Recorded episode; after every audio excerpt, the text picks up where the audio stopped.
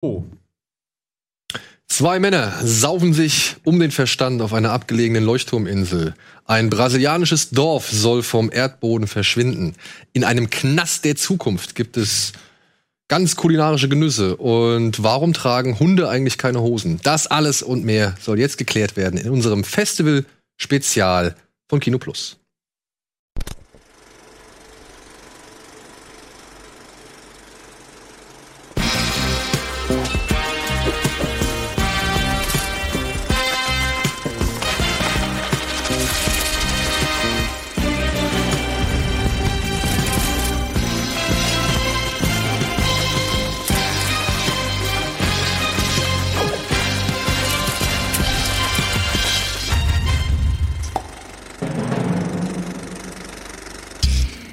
Damit sage ich einen schönen guten Tag, meine sehr verehrten Damen und Herren, zu unserem kleinen Genre-Gulasch. Mal wieder hier beim Kino Plus Spezial, aber diesmal unter dem Motto Festival Highlights. Denn jetzt sind endlich alle Festivals erledigt, die wir so, sag ich mal, wahrnehmen konnten oder zu denen wir gerne gehen und haben jede Menge Filme geguckt und wir wollen uns jetzt ein bisschen über die Highlights auseinandersetzen. Und damit meine ich, also mit wir, meine ich Antje, Tino, Gregor, André und mich natürlich. Denn wir waren in diesem Sommer oder in diesem Herbst auf einigen Festivals unterwegs. Unter anderem war Gregor gerade noch zuletzt beim Shivers deutlich länger als ich. Genau, wir haben uns so knapp verpasst nochmal mit dem Handschlag. Ich ja. glaube, du wurdest zum Flughafen gebracht, als ich abgeholt wurde.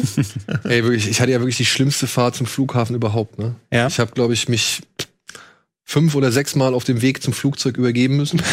Ja, also, es, es, ging lang, habe ich gehört. Ja, es ja? ging lang und ich muss auch irgendwas Falsches gegessen haben oder zumindest was Falsches getrunken, weil das, das war nicht normal. Das war nicht dieser übliche ich habe einen über den Durst gesoffen, Brechreiz, den ich hatte, sondern das war halt schon wirklich aggressiv. ist, es, ist es das Alter, Daniel? Geht's langsam nicht ja, mehr so wie früher? Ey, das ist so die nächste Frage, die ich mir dann gestellt habe. Vertrag ich das einfach nicht, wenn ich hier mir 25 Wodka Lemon reinschraube und da wenn ich nebenbei auflege?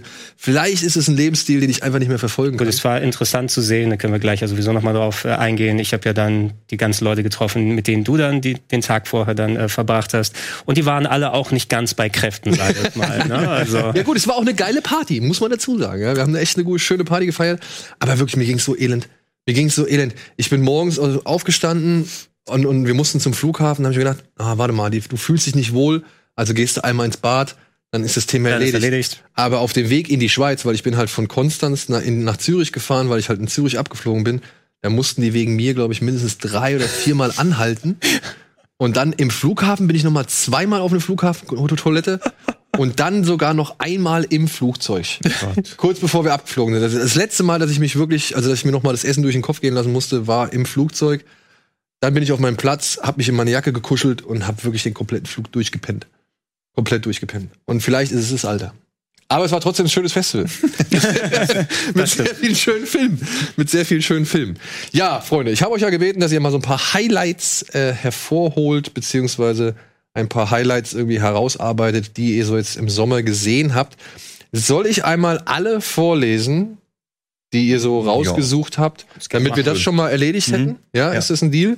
Okay, dann beginnen wir doch Ladies First natürlich mit Antje. Antje hat sich folgende fünf Filme hervorgehoben, damit wir darüber reden können. Unter anderem The Lodge. Das äh, Zweitwerk der Regisseure, die unter anderem Ich sehe, ich sehe gemacht haben oder Good Night Mummy, wie er heißt. Dann Mein Ende, dein Anfang. Ein deutscher Film. Ist das der mit Edin Hasanovic? Mhm. Ja, ein deutscher Film mit Edin Hasanovic. Dann ebenfalls ein deutscher Film, der auch auf dem Shivers Festival lief, aber unter anderem auch in Sitges und beim Hamburger Filmfest, meine ich. Pelikanblut. Ja. Pelikanblut. Dann 7500 oder sagt man, wie sagt man dazu? 7500? Oder? Es ist, soweit ich das verstanden habe, ein Code. Ja, genau. Ähm, deshalb, ich meine, sie sagen es einzeln mit Zahlen 7500. 7500. Okay, sagen wir es auch einfach mal so. Und dann Peanut Butter Falcon. Der neue Film oder ein neuer Film mit Shia LaBeouf. Gregor hat unter anderem drei Filme sich rausgesucht. The Lighthouse, Dogs Don't Wear Pants und The Mortuary Collection, eine mhm. Anthologie-Geschichte, über die wir auch schon mal in Kino Plus gesprochen haben. Plus, er hat noch ein paar Kurzfilme auf dem Zettel. Die, auf die kommen wir dann später mal kurz sprechen. Genau, ne? da können wir später mal in Ruhe durchgehen. Ich habe einiges gesehen, aber ein paar, die glaube ich kann ich mal gesondert erwähnen, weil die einfach auch nochmal wirklich guten Eindruck hinterlassen haben. Gut, sehr gut, sehr gut. Ich bin vor allem auf den einen Puppenfilm gespannt. Den, ja. den, den, der hat mich sehr interessiert. Ja, der ist sehr gut. Dann hatte Tino Monos, Greener Grass, I Lost My Body, Bakurau und Deerskin. André hat ebenfalls The Lighthouse, ebenfalls Pelican Blood, äh, Pelican Blut.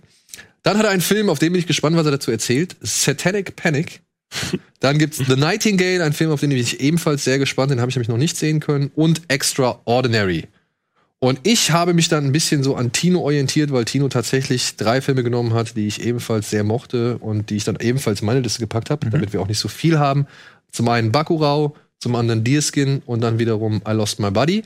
Aber ich packe noch The Platform obendrauf und tatsächlich Iron Fists and Kung Fu Kicks. Okay.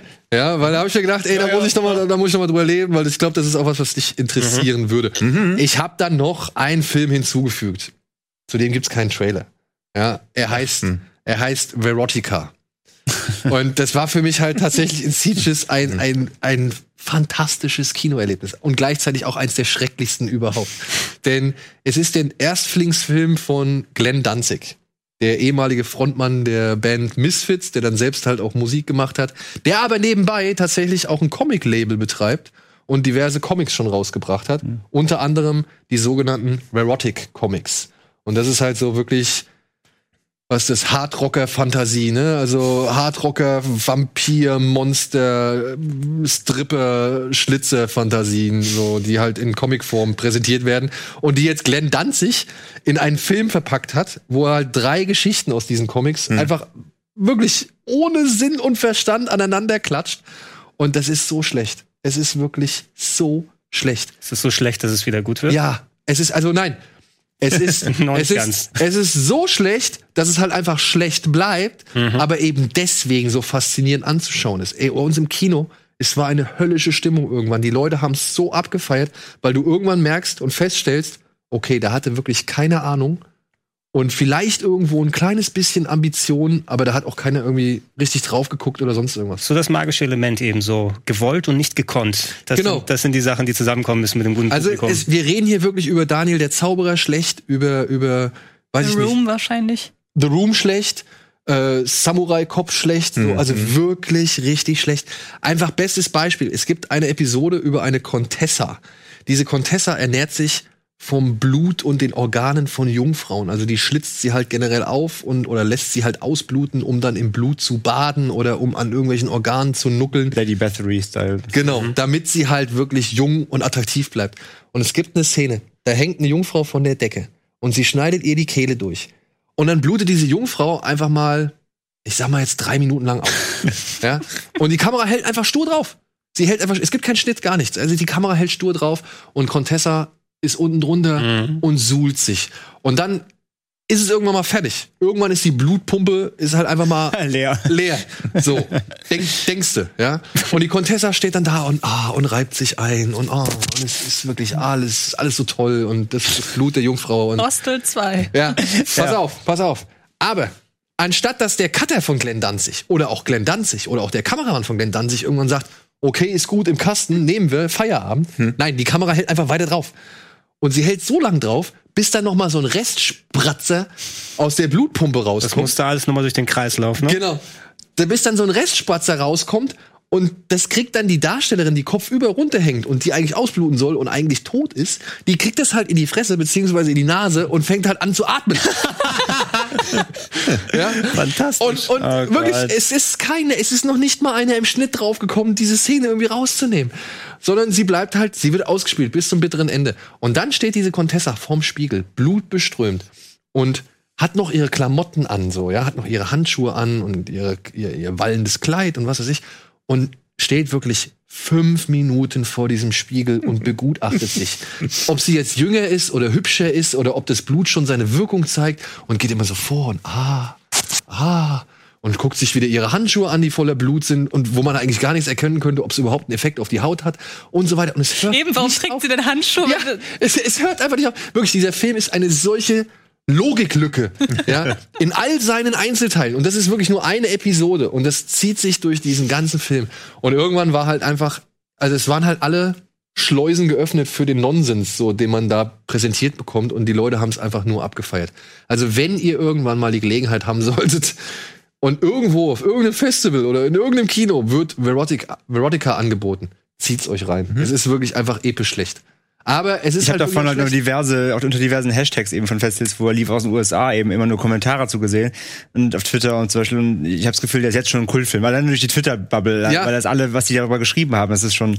Also er könnte, er könnte wirklich einen solchen Kult generieren, sage ich jetzt mal, wie halt eben diese gewissen Filme oder ich weiß, was gibt's denn noch? Wie hieß denn dieser mit diesem schlechten Off-Text, den du immer wieder zitiert hast? Dieser Ninja, dieser, äh, weiß nicht, der Usurpator vom Ural oder keine Ahnung, was das war. Weißt du noch, was war das? Ich muss mir das nochmal durch den Kopf gehen lassen. Aber aus dem Stehgreif fällt's mir jetzt nicht Aber du ein. weißt, welchen ich meine, ne? Ja, ja. Diese, seine Schelle ist so hart wie Perestroika und irgendwie. Ja, ähm, warte mal, ja, aber es, es kann durchaus sein, aber dass es ein bisschen nachträglich so mit einem Augenzwinker nochmal gemacht wurde. Ja, okay. Ähm, irgendwas mit Teil 2. Ja, ne? Es war irgendein Ninja Warrior Teil 2 oder irgendwie sowas. Aber wirklich, das ist die Ausmaße, die Ausmaße nimmt es an. macht Glasnost und Perestroika. Ja, genau. Und ja, genau. und dann liest man sich halt Geheimer Interviews und, und Berichte von der Premiere von, von Glenn Danzig irgendwie durch.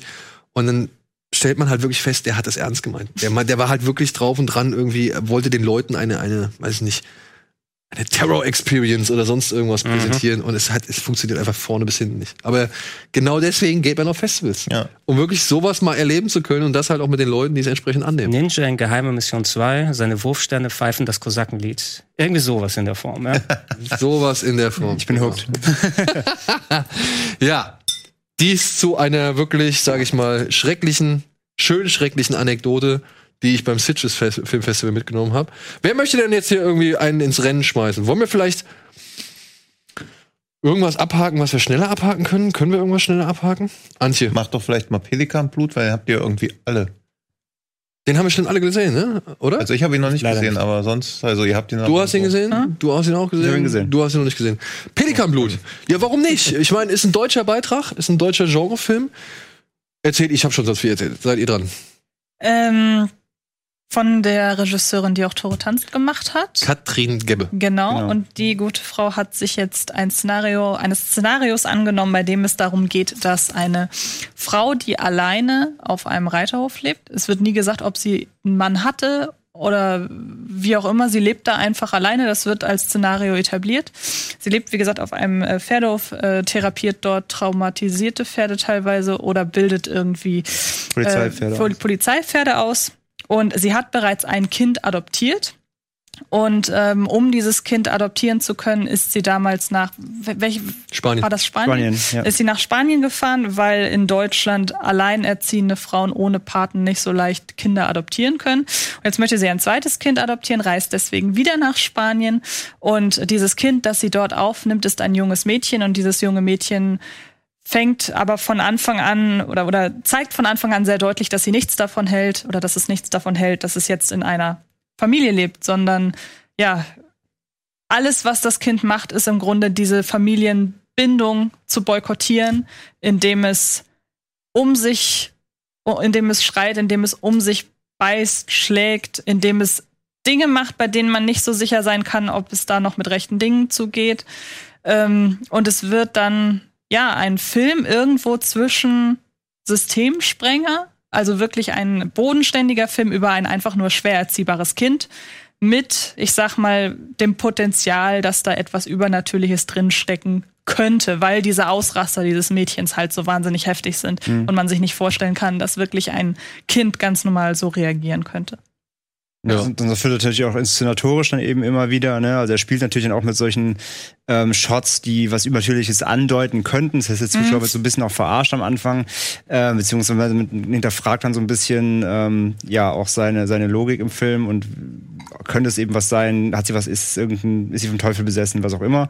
Ähm, ich sag, ich out den Film halt. Ich, genau, Systemsprenger finde ich ist ein Vergleich. Ich finde, es ist so ein im Grunde zwischen Systemsprenger und The Babadook. Ich sage, also ich habe den so ein bisschen mit dem Deu- der deutsche The Babadook ein bisschen verglichen, weil der ja auch im Grunde mit so einem schwer erziehbaren Kind und vor allem wie die Mutter darauf reagiert und der Umgang mit dem Kind so von wegen, wie, wie weit kann ich mein Kind äh, ertragen quasi, oder wie, wie weit kann ich gehen, um das irgendwie zu schützen, obwohl es eigentlich auch selbst mich attackiert. Also die Mutter wird teilweise fast selbst verletzt, auch von dem Kind zum Beispiel. Ähm, Und damit spielt der Film eben so. Und, und dann da kommt eben dann auch solche Geschichten rein, wie du sagst, man weiß nicht, hatte sie schon mal einen Mann, ist sie allein stehen sowieso immer schon gewesen oder gab es mal jemanden in ihrem Leben. Aber es kommt dann auch eben so, dass es kommt noch jemand in ihr Leben dann, ein, ein guter Freund, beziehungsweise der ist auch der, ähm, ist der Polizeichef, also zumindest der ein, glaube ich, der Chef der Einheit, ähm, gespielt von Murat Muslu. Muslu. Muslu, genau, hier gerade bei Netflix Skylines äh, ist auch in der Hauptrolle zu sehen, leider abgesetzt, wie wir gerade gehört haben.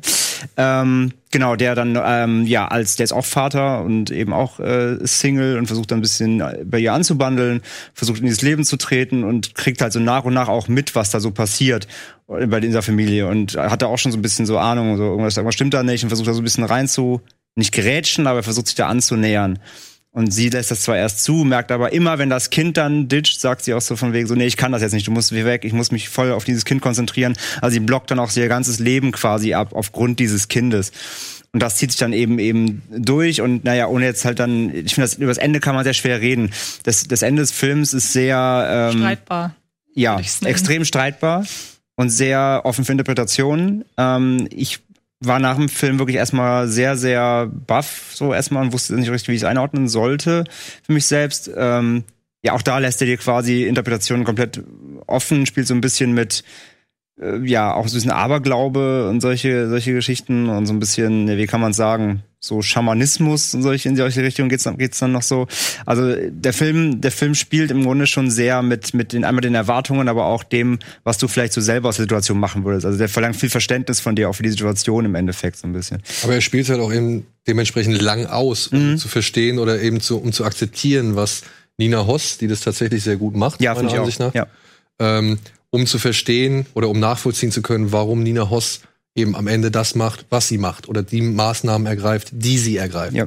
Da finde ich, äh, das, da, da gibt sie sich schon sehr Mühe. Das macht den Film natürlich ein gutes Stück lang. Mhm. Also er ist ein Tick zu lang vielleicht so, aber ich habe vollstes, vollstes Verständnis dafür, warum er genau in dieser Länge inszeniert wurde.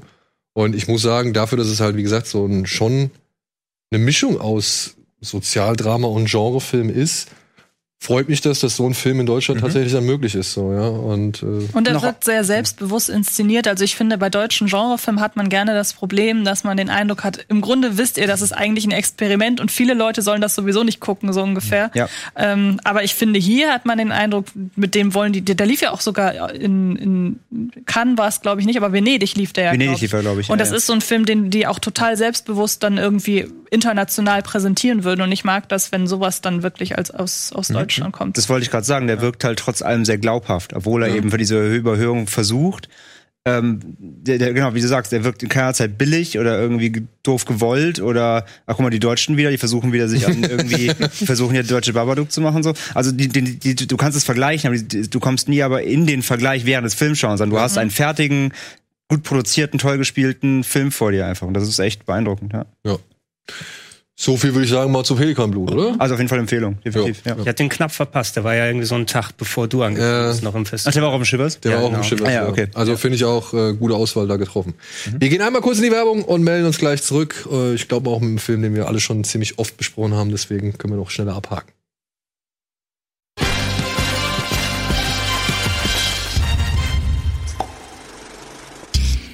Herzlich willkommen zurück zu unserem Kino Plus Spezial Genre Gulasch im Festival Rückblick des Jahres.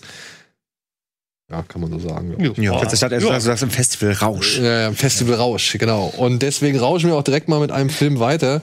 Den haben wir jetzt schon bei der regulären Ausgabe Kino Plus, glaube ich, zwei, dreimal besprochen. Und äh, wir haben ihn auch schon so unter uns ziemlich oft diskutiert, aber Gregor hat ihn jetzt gerade in Shivers zum ersten Mal gesehen oder beim Shivers zum ersten Mal gesehen. Und deswegen möchte ich einfach direkt geradeaus mal wissen, Gregor, The Lighthouse, warum Mhm. hat er dir so gut gefallen? Also, ich bin ähm, nicht wirklich vertraut jetzt mit The Witch. Ja, ich habe bisher nicht die Gelegenheit gehabt, den zu sehen. Ich habe im Nachhinein mitbekommen, dass das wohl auch ein bisschen so der Stil vom Regisseur ist, so wie The Lighthouse auch rübergekommen ist. Ähm, ich mag sowohl Robert Pattinson als auch Willem Dafoe als Schauspieler echt gerne, weil die in ihren Rollen auch echt gut aufgehen können. Und ich habe mir persönlich gedacht, okay, ein Film um einen Leuchtturmwärter, du hast diese zwei Personen, es wird so ein bisschen so ein Kammerspiel, ja, du wirst zwei Charaktere haben, die aufeinander prallen. Und ich habe mir ein bisschen mehr sowas wie so ein, so ein Drama vorgestellt. Und ein Drama habe ich auch bekommen in der Form, aber ich habe auch eine Komödie bekommen, ich habe auch einen Horrorfilm bekommen und ich habe, glaube ich, den schrägsten Wes Anderson-Film bekommen, den man sich vorstellen kann. Weil gerade auch sehr viel, ob, also du hast natürlich, man sieht es gerade am Trailer hier auch nochmal, das habt ihr wahrscheinlich auch alles besprochen, 4 zu 3, schwarz-weiß, ne, sehr viel auf äh, Bildkomposition geachtet, also wenn ich jetzt so Wes Anderson erwähne, viel so mit zentralen Elementen und dann auch schön mit der Perspektive gearbeitet. Und einfach dieser dieser Wahnsinn, ähm, der innerhalb von zwei plus Stunden da abgefahren wird. Ich, eine lustige Anekdote ist es, während der Filmvorführung, als wir es da gesehen haben, ist äh, der Projektor ein bisschen in Schieflage geraten. Also da war es so warm im Kino, dass nämlich die Linse beschlagen hat. Und wir haben es erst nach zehn Minuten gemerkt, weil wir dachten, das gehört zum Film, dass man auf einmal jetzt alles nichts Das, wir erkennen hatten ja kann. auch technische Probleme Wir mit hatten- Sieges. Ja, wir hatten Ja. in, in Sieges hatten wir tatsächlich mehrfach technische Probleme. Ja. Einmal muss der Film komplett abgebrochen werden, Mhm. wo wir auch gedacht haben, da gab es dann immer so einen kleinen Grünflash, ne? Wo wir gedacht haben, okay, gehört das jetzt zum Film dazu? Mhm. Eben. Ne? Und es ist schon geil, wenn du fast im Film erwartest, Ja, ja, dass was passiert. Ne? Ex Also, exakt. Wir haben erst nach zehn Minuten das gemerkt, weil davor Ja. wurde alles sehr dumpf und wir hatten so einen Rotstich. Das war einfach, weil es da im Kino so warm geworden ist. Das hatten sie noch nie vorher gehabt, ähm, weil auch vorher viele Vorstellungen gewesen sind, dass da die ähm, die Scheibe zwischen der Kamera und der Linse irgendwie beschlagen hat. Und deshalb, wir haben es nur gemerkt, weil die deutschen Untertitel, die dann äh, rausgeploppt sind, bei denen hat es extra überstrahlt. Wir dachten, nee, das muss ein technischer Fehler sein. Dann wurde es nochmal unterbrochen für eine Viertelstunde, bis es dann korrigiert wurde. Äh, was ich übrigens auch empfehlen will, ich weiß nicht, wie ihr den Film gesehen habt, aber der war auf Englisch bei uns, aber mit deutschen Untertiteln. Und ich finde, das ist auch die ideale Art, Ja. den so zu sehen, weil ähm, einerseits da ist so viel Aufmerksamkeit und Aufwand in die englischen Dialoge gegangen. Und da, also falls weder Pattinson noch Defoe für große Awards nominiert werden, hat ja jemand was falsch gemacht, weil alleine manche Szenen, was die da für Logen von sich gelassen haben, was da geschauspielert wurde, ähm, sehr großen Respekt dafür. Ne? In Sieges gab's zweimal. Ich habe in Sieges habe ich ihn zweimal gesehen, Mhm. weil ich, ich hatte die stille Hoffnung, dass bei der ersten Vorführung okay, da waren spanische Untertitel, deswegen Ja. habe ich sehr wenig verstanden. Mhm. Das bei der zweiten äh, Vorführung, die halt am die war am Abend, Ja, ne? ja, das könnt ihr Da habe ich halt gehofft, okay, da wird's vielleicht mit äh, nochmal englischen Untertiteln laufen. Oder zumindest, dass englische Untertitel dabei sind. Dem war nicht so. Es war auch beim zweiten Mal Spanisch. Ja. Aber äh, da gab's bei der genau gleichen Stelle, wenn Willem Dafoe sich, sag ich mal, über Robert Pattinson aufregt, nachdem er sich über das Essen beschwert hat, Mhm. gab's jeweils Szenenapplaus. Nur aufgrund des Monologs, Ja. den er da hält. Und es ist ja auch erst der Anfang, wenn man also, du denkst ja, okay, das geht jetzt schon los, aber es steigert sich. Da gibt's auch etliche Szenen, die wirklich schwer zu drehen hätten sein müssen. Also einfach, was die beiden Schauspieler über sich da ergehen äh, lassen müssen und auch, je nachdem, wie es dann mit ähm, der Darstellung der Szenen dann weiterspielt, was äh, kannst du als Zuschauer so für bare Münze nehmen, wie funktioniert das da alles? Und ich muss echt sagen, dieser Film hat mich echt gepackt. Ja? Also da ist auch keiner irgendwie aus dem Kino aufgestanden, außer für die 10 Minuten Pause, um die Linse wieder hinzukriegen. Und ähm, ich habe mir eben sagen lassen, dass es wahrscheinlich für Robert Eggers auch so ein bisschen also dass du bei The Witch schon ähnliches, ähnliche Elemente hattest, ne, was so mit der, mit dem Dialog, mit der Erzählsprache da ist. Und ähm, man sollte sich nicht auf ein festes Genre da irgendwie einstellen, wenn man in diesen Film reingeht, sondern der ist ja viel bei, bei Wikipedia habe ich im Nachhinein geschaut und da steht psychologischer Horror. irgendwie finde ich das, du kannst es wahrscheinlich irgendwie die Richtung, ja, aber so ganz richtig trifft es diesen Nee, Film nicht. nicht, ja. Ne, sondern das ist wirklich ein ähm, eine Bühne für zwei wirklich sehr, sehr gute Schauspieler mal zu zeigen, was so alles möglich ist. Und ich würde hoffen, falls Pattinson für irgendwas nominiert wird, dass sie dann zeigen, nominiert für Furiously Masturbating to Tentacles. Ich fand das Interview dem auch gut, wo er meinte, ähm, wo er meinte, äh, Eggers war halt so schockiert, weil er einfach wirklich die Hose runtergezogen hat und er angefangen hat. Und er dachte also, äh, du musst das nicht wirklich machen. Also doch, doch. Method Acting Ja. nennt man sowas. Also ich, ich war auf Ja. jeden Fall. Vor allem, ähm, das war sehr gut eine geeignet. seiner ersten Szenen, ne? Ja, ja, genau, genau. Ja, also wirklich. das Inter- das du Interview, kommst ich hab ans Set äh, zu einem neuen Film. Das erste, was du machst, du lässt erstmal eine Hose runter und wedelst dir schön ein von der Ja. Palme. Oder sagt er, von Jared Leto sind wir das gewöhnt, aber von dir?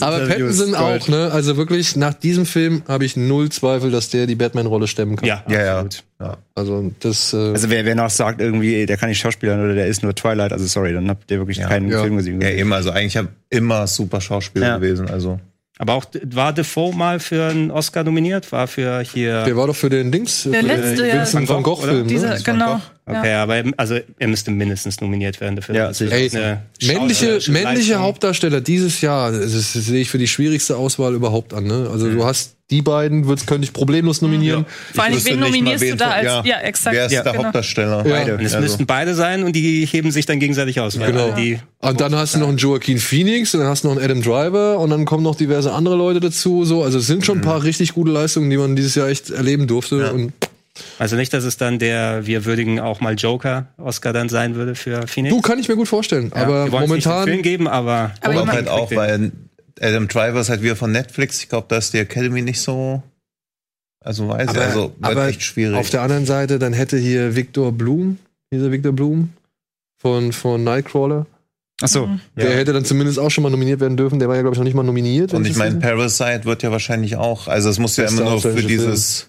Ja, aber du kannst ja for your consideration, dann kann er auch für bester Film und so auch nominiert werden. Stimmt, Sie können sich halt ja. nur Mhm. nie durchboxen. Ja. Aber ich meine, nachdem letztes Jahr äh, die gute Frau für Hereditary nicht nominiert wurde, bin Und ich- Colette. Ja, aber Da war der Film halt auch zu hart. Also das ist ja immer noch so ein, dass du niemanden aus so einem Film einzeln rausziehst. Das Also wird bei, das wird auch bei Midsommar dieses Jahr das gleiche so werden. Das, das wird bei Midsommar das gleiche werden. Ja, das wird eben. aber auch, glaube ich, bei The Lighthouse das gleiche werden, weil ich glaube, dass Ja. sich die Leute halt eher sowas wie Marriage Story angucken Ja, glaub ich und auch. das dann halt bewerten und dann das auch besser annehmen, als sich halt so einen sperrigen Schwarz-Weiß-Film Das in ist 4 ja das 3 zu große. Problem der, ich sag mal, Bewertungsabläufe bei der Academy. Die müssen ja selber auf den Trichter kommen, sich diesen Film anzugucken. Und ich glaube, da hat der Verleih vielleicht auch nicht die größten Möglichkeiten. Die haben nicht das Werbebudget Ja, ja, eines eben. Disney oder Warner, um Ja. große For Your Consideration Kampagnen vielleicht, zu vielleicht werden die starten. so wie ich dann rein, reingelegt, in Anführungsstrichen. Ja. Hier, Willem Dafoe, Robert Pattinson, Drama. Auf Genau. Leuchten, das ist genau meine Krankheit. Und nach zwei Stunden, Zwei Männer entdecken die Einsamkeit. ja, ich muss mal kurz, ich muss mal kurz Ich muss, mal los. Ja. Ich, ich sag, aber ich sag mal, so ein, so ein Lighthouse wird die Academy vielleicht noch mehr Kunst zu sprechen, jetzt vielleicht als im, als im Hereditary jetzt. Oder als im, Ja, und Midsommar hat ja wieder das Problem, dass ja Little Women auch noch läuft. Dann wird sie dafür wahrscheinlich nominiert. Ach, stimmt, ja, auch Also ja. Hast du den schon gesehen? Nee, du? Nee, ich auch noch nicht. Okay. Gut, haben wir haben wir verpasst. Haben wir beide, verpasst, ja. ne? ja. Aber er soll ja noch mal kommen.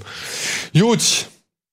Wer möchte weitermachen? Ich kann ja mal Monos machen. Ja, komm, mach mal Monos. Damit wir noch mal eine deutsche Co-Produktion haben. Haben wir? Ja. Ist das? Ja. Oh, cool. Aber, also ich weiß nicht viel über die Entstehungsgeschichte, aber bei Produktionsland stehen F-Stück dabei. Also, das, und im Kern, der spielt halt in Kolumbien, das wird aber auch nie so wirklich thematisiert. Und wenn Vergleiche fallen, wird er immer als eine Mischung aus Apocalypse Now und Herr der Fliegen bezeichnet, was es aus meiner Sicht auch recht gut trifft. Also es geht um eine Gruppe, es sind auch alles keine Tricks, das sind echte Landschaften, die da gezeigt werden.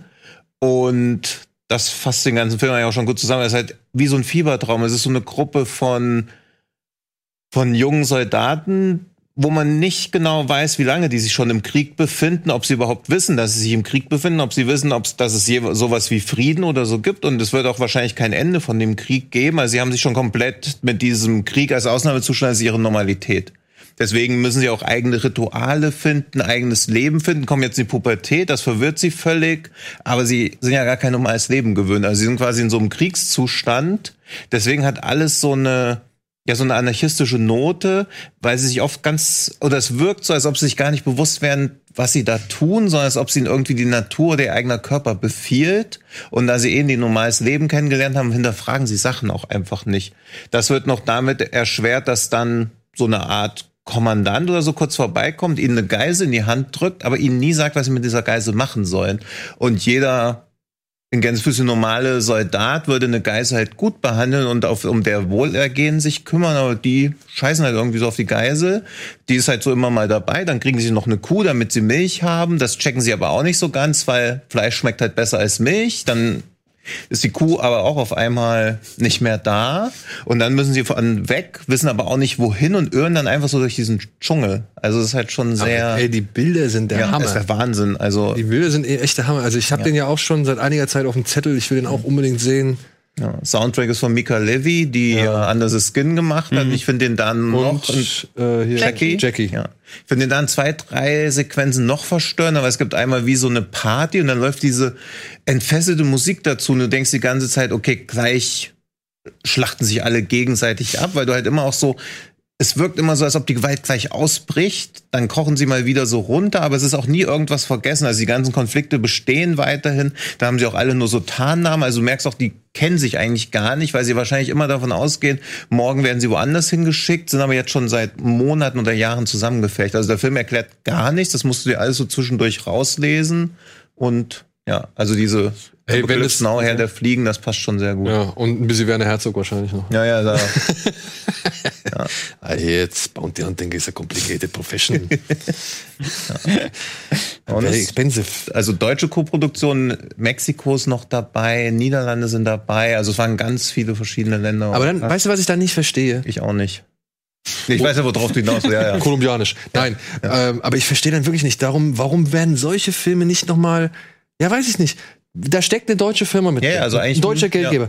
Warum kommt so ein deutscher Geldgeber nicht auf die Idee zu sagen, ey Leute, hier Berlinale, hier was weiß ich, hier keine Ahnung, Auf der Berlinale X. liefer. Ja, aber, ja, ja, aber, ja, auf der Berlinale läuft er. Ja. Aber Berlinale, sind wir ehrlich, da geht ja nicht der normale Durchschnittszuschauer unbedingt so hin. Ja, Also, vor allen Dingen lief er halt um 23.15 Uhr und ich bin ja auch nur, weil ich irgendwo, keine Ahnung bei wem, auf Twitter gelesen habe, hey, bildgewaltig, dann habe ich kurz den Trailer angeschaut, die ersten fünf Sekunden gesehen, so, wo irgendwie die Berge über den, also die Wolken unten drunter liegen und irgendjemand oben über den Wolken hat gesagt, ja, mega geil, will ich im Kino sehen, noch gesehen, Soundtracks von Mika Levy, bin ich halt reingegangen. ja. Aber Aber weißt du, also, dass man halt irgendwie nicht dann einfach, ja, einfach die Leute auch noch mal ein bisschen gezielter anspricht und sagt, ey, wir haben jetzt hier diesen Film mitproduziert und das ist was ganz Spezielles, das ist was ganz Besonderes. Könnt ihr den irgendwie benutzen oder wollt ihr was dazu machen oder weiß ich nicht, der könnte vielleicht ja auch euch interessieren. So.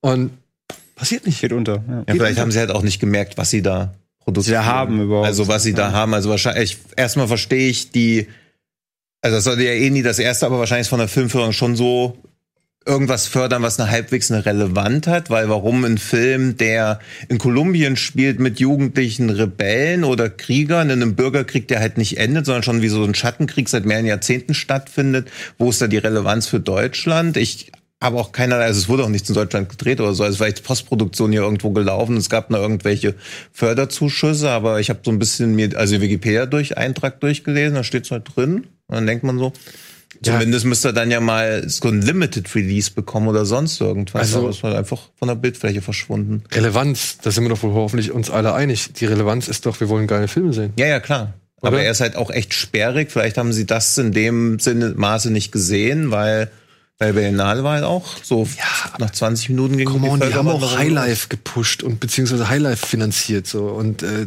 der, der ist auch nicht, der ist alles andere als irgendwie Ja, fluffig. mit dem Schauspieler von The Lighthouse. Ja, gut, ja, ja, das ist schon wieder wahr. Aber hier ist der junge Mann aus The Land mit dabei. Ne? Ja, also den fand ich auch ganz cool.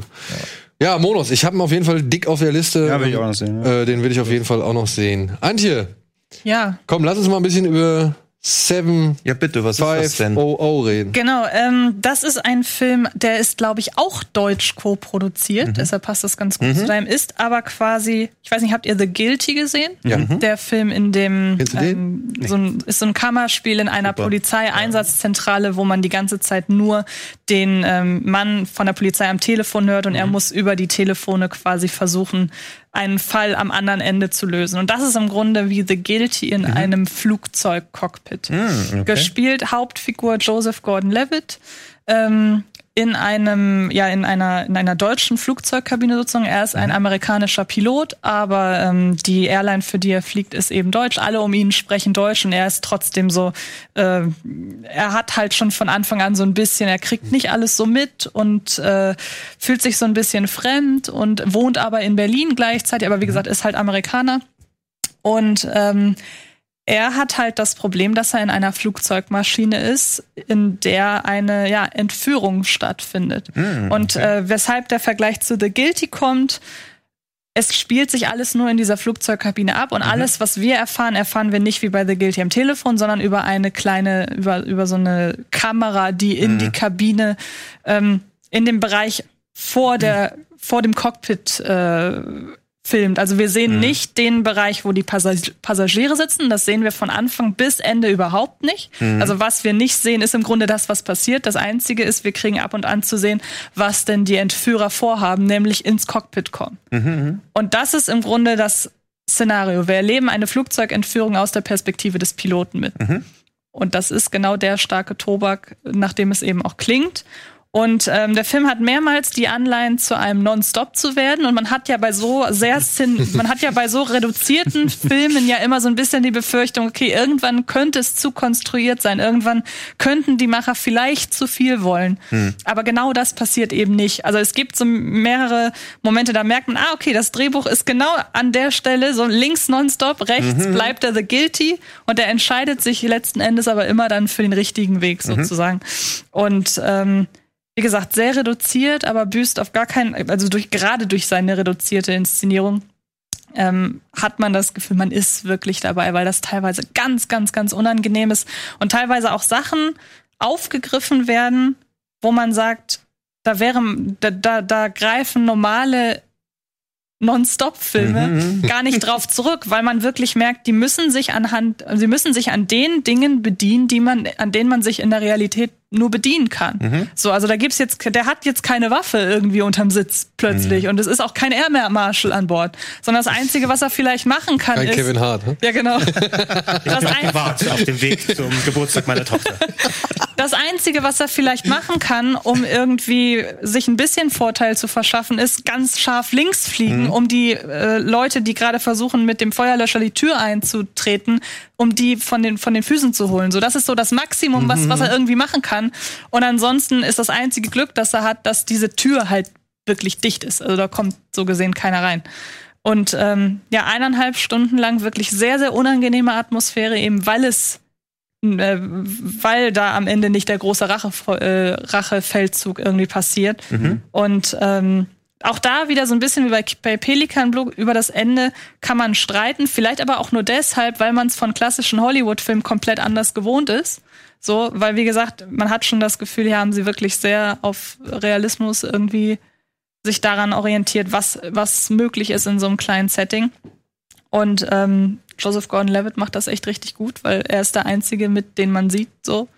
Und ähm, man braucht schon einen starken Schauspieler, wenn er wirklich 90 Minuten lang einen Film tragen muss. Und der Trailer sieht so aus, genau, wollten wir, hatten vorher überlegt, ob wir den Trailer überhaupt zeigen. Der Trailer sieht nämlich so aus, als würde er sehr, sehr, sehr viel vorwegnehmen. Tut er aber definitiv nicht. Weil das habe ich nämlich gedacht. Also Alvin, sowohl Alvin als auch ich, als wir den Trailer gesehen haben, haben schon gesagt, ah ja, das ist bestimmt so, so, so und so. Und dann hat Antje gesagt, ja, nee, sollte man, Ja, jetzt, sollte man jetzt wirklich nicht in diese Richtung Ja. denken. Na, ich meine, so. klar, wenn du hier einen 2-Minuten-Trailer hast, der aber quasi nur in einer Kabine spielt, klar, das ist die Ja, Gefahr ja, groß, eben, ja. bevor- dass du nicht viel zeigen Genau. kannst. Und dann denkst du halt schon, du hast schon, bewegt, ja, also man glaubt halt schon wirklich anhand des Trailers zu ahnen, wie so dieser ganze, ganze Film verlaufen wird und dem ist wohl hoffentlich nicht Genau, so. dem ist Deswegen nicht so, ja. bin ich jetzt doch noch mal wirklich drauf. Ich habe den leider auf dem Filmfest Hamburg verpasst, leider. Lief der mit mir 17 Uhr, ich Kommt der geschafft. noch irgendwie? Der hat einen regulären Start. Ich genau, glaube, der startet parallel zu Star Wars oder eine Woche später. Also die haben wir Super Zeit. halten wahrscheinlich, Mhm, ja. die halten wahrscheinlich keine große Stücke, keine großen Stücke auf den. Ich meine, es ist ja jetzt auch nicht so Inszenierung für die ja, breite klar. Masse, muss man ja, leider sagen. Aber ich hoffe, dass sie dadurch, dass sie ja einen großen Namen haben und das Einzige, was sie aufs Plakat gepackt haben, ist das Gesicht von Joseph Gordon. ja, Mit dem kann man halt auch sehr gut Das macht werben. ja auch Sinn, ja. ähm, hoffe ich, dass er wenigstens so ein paar Zuschauer holt. Sehen Sie den Sohn von Captain Sully. Genau. Sully's Revenge. Sully's Revenge. Sully's Return, ja.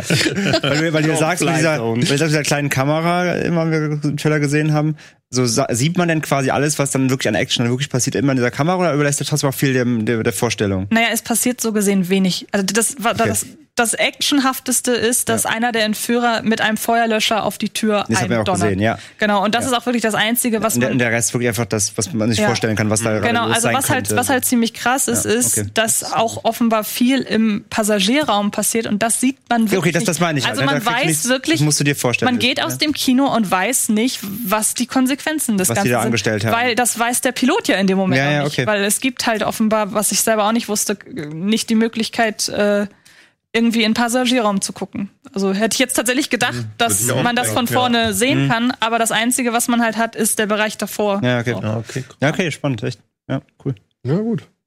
Ein Film, über den wir auch schon mal gesprochen haben im Rahmen der Sendung. Colin hatte den nämlich gesehen. Ähm, Gregor, du hast den tatsächlich auch jetzt geguckt auf dem Shivers Festival und hast ihn ebenfalls als äh, bemerkenswert oder zumindest hervorgehoben. Ist äh, The Mortuary Collection. Das ist eine Anthologiegeschichte über, was geht's? Vier Geschichten? Ja, genau. Es sind vier Geschichten. Da gibt's so eine Rahmenhandlung, die drumherum gestrickt wurde mit äh, Clancy Brown in schönem Make-up. als Hand an die Wand. Ja, ganz.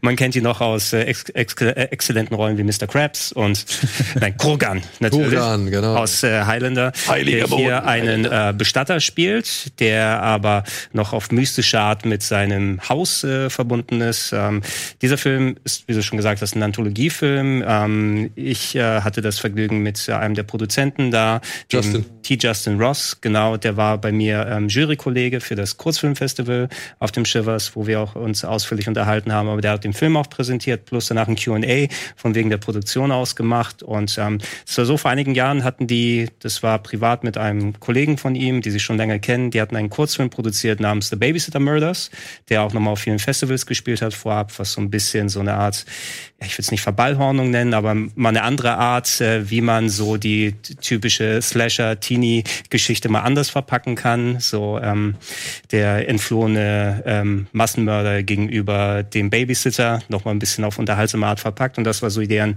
Werbefilm, womit sie rumgegangen sind und sich äh, nach und nach wirklich so überall Klinken geputzt haben und genug Geld zusammenbekommen haben, um eben noch mehr dieser Kurzgeschichten zu drehen und die alle in dieser Rahmenhandlung um den Bestatter von Clancy Brown damit reinzupacken. Und äh, warum ich den ganz unterhaltsam fand, ist ähm, solche Anthology-Filme, die stehen und fallen natürlich, wie funktionieren diese Kurzfilme. Ne? Ist da eine sinnige Rahmenhandlung, wenn du eine brauchst? Ich meine, wir haben Daniel ja noch mal äh, vor einiger Zeit nochmal Creepshow zum Beispiel besprochen, was ja auch so ein Film ist, der auch äh, viel davon steht und fällt, wie gut die Geschichten für dich funktionieren, aber so noch so ein bisschen diesen klassischen Touch hat. Ähm, dass die einzelnen Geschichten, die gezeigt wurden, für die das Budget, was da reingeflossen ist, teilweise wirklich echt wertig ausschauen und auch von den Ideen her nicht ganz wirklich vorhersehbar sind in der Sache. Also ich fand, die haben schon eine ganz unterhaltsame Richtung mitbekommen. Hier sieht man es vielleicht auch bei dem Bildmaterial, da eigentlich eine recht ähm, ordinäre Nummer von wegen, oh, du hast da den Bestatter und das ist ein bisschen supernatural nochmal alles. Und äh, du kannst dir schon ein bisschen denken, wo das alles hingeht, aber der Film hat auch so ein bisschen der äh, durchbricht die vierte Wand, so ein kleines bisschen hier und da, um zu zeigen, übrigens, aber die Geschichte, die du gerade erzählst, weil das alles so in Rückblenden angeblich dann stattfindet, da hätte noch mal ein besseres Ende vertragen können. Oder was ist da mit der Helden, mit der Heldin, die da unterwegs ist? Und da sind wirklich ein paar nette kleine Geschichten mit auch entsprechend guter Härte dann teilweise dabei. Ähm, und äh, ja, ich hatte so ein bisschen Kritik gehabt an ein paar Stellen, wo ich gesagt habe, ah, aber was hat der Film adressiert tatsächlich, die Sachen. Hat dann äh, mich doch ganz unterhaltsam ähm, und mit ein paar Spitzen so auch, was die Gewalt angeht und entsprechend was zei- Sachen gezeigt wurden, äh, dann dran gehalten. Und es war sehr interessant im Nachhinein nochmal zu sehen, eben wie low budget eigentlich alles produziert gewesen ist, wie sehr die wirklich dann Klinken geputzt haben, um dann so dieses Herzenswerk über sieben plus Jahre lang entsprechend zu entwickeln, zu produzieren, hier und da mal Gelder ranzuholen, da schon mal vorab was drehen. Und ähm, ja, deswegen würde ich den hier dann entsprechend dann nochmal zumindest für mich dann als interessanter. Ey, und Justin ist ein cooler Dude. Muss ist man sehr, sehr entspannter Dude. Wirklich Ja. sehr cooler Dude. Ich habe äh, ziemlich lang mit dem auch mich unterhalten. Mhm. Und es war halt sehr lustig, weil er gesagt hat, ähm, weil er wirklich angefangen hat, von Night Trap zu reden. Und dann habe ich gesagt, ey, Alter, ich habe den perfekten Film für dich. Mein Kollege hat nämlich die ganzen gespielten Szenen zu einem Film zusammengeschnitten. Er, oh, I have to see this. Und ich äh, hoffe, also Stefan, der, der Festival, einer der Festivalchefs, ja, will uns auf jeden Fall noch in Kontakt halten. Das, du musst ihm auf jeden Fall mal deinen Night Ja, schicken. ist natürlich was Spezielles, aber ist mir tatsächlich auch eingefallen, als wir uns als Jury dann dem Publikum vorgestellt haben, weil diese ähm, Kurzfilme, über die wir auch nochmal zu sprechen kommen, über ein paar, die wurden da auch einem öffentlichen Publikum gezeigt, so 19, äh, 18 Stück sind es gewesen. Und ich als Jury mit dem Justin und der Christian Pütjens, will ich jetzt sagen, ein ähm, äh, Filmproduzent aus Estland, der auch mit seinem Film Jesus Saves, ich glaube, du hast den Namen besser Jesus shows you the way to the highway. Genau, den er auch da vorgestellt hat, wo ich aber leider nicht mehr zugegen war. Die beiden kommen natürlich mit Filmen an und ich bin da der Hiopai von Rocket Beans. ah, nein, ich habe auch einen Kinofilm gemacht. Eine Vorstellung hatte ich mit Spiele mit Bart Night Trap. Ne? Und da sind wir auch nochmal kurz ins Gespräch gekommen. Immerhin, er war im Kino. Ja, ähm, aber äh, wie gesagt, Mod Church Co- Collection habt ihr in Ausführlichkeit besprochen und es ist jetzt nicht der geilste Anthology-Film aller Zeiten, aber eben dafür, dass er genug Self-Awareness hat, um alles mit den geringen Mitteln, wie das umgesetzt wurde, trotzdem ganz unterhaltsam, um so einen kleinen anderen Dreh zu machen. Ähm, ich würde sagen, das ist was, wenn das mal auf Streaming-Services auftaucht oder wenn man den vielleicht mal so mitnehmen kann auf einem, auf Festival, das ist nichts, wo man nur wegen dieses Films dann hingeht, aber man wird, denke ich mal, eine ganz gute Zeit haben. Ja.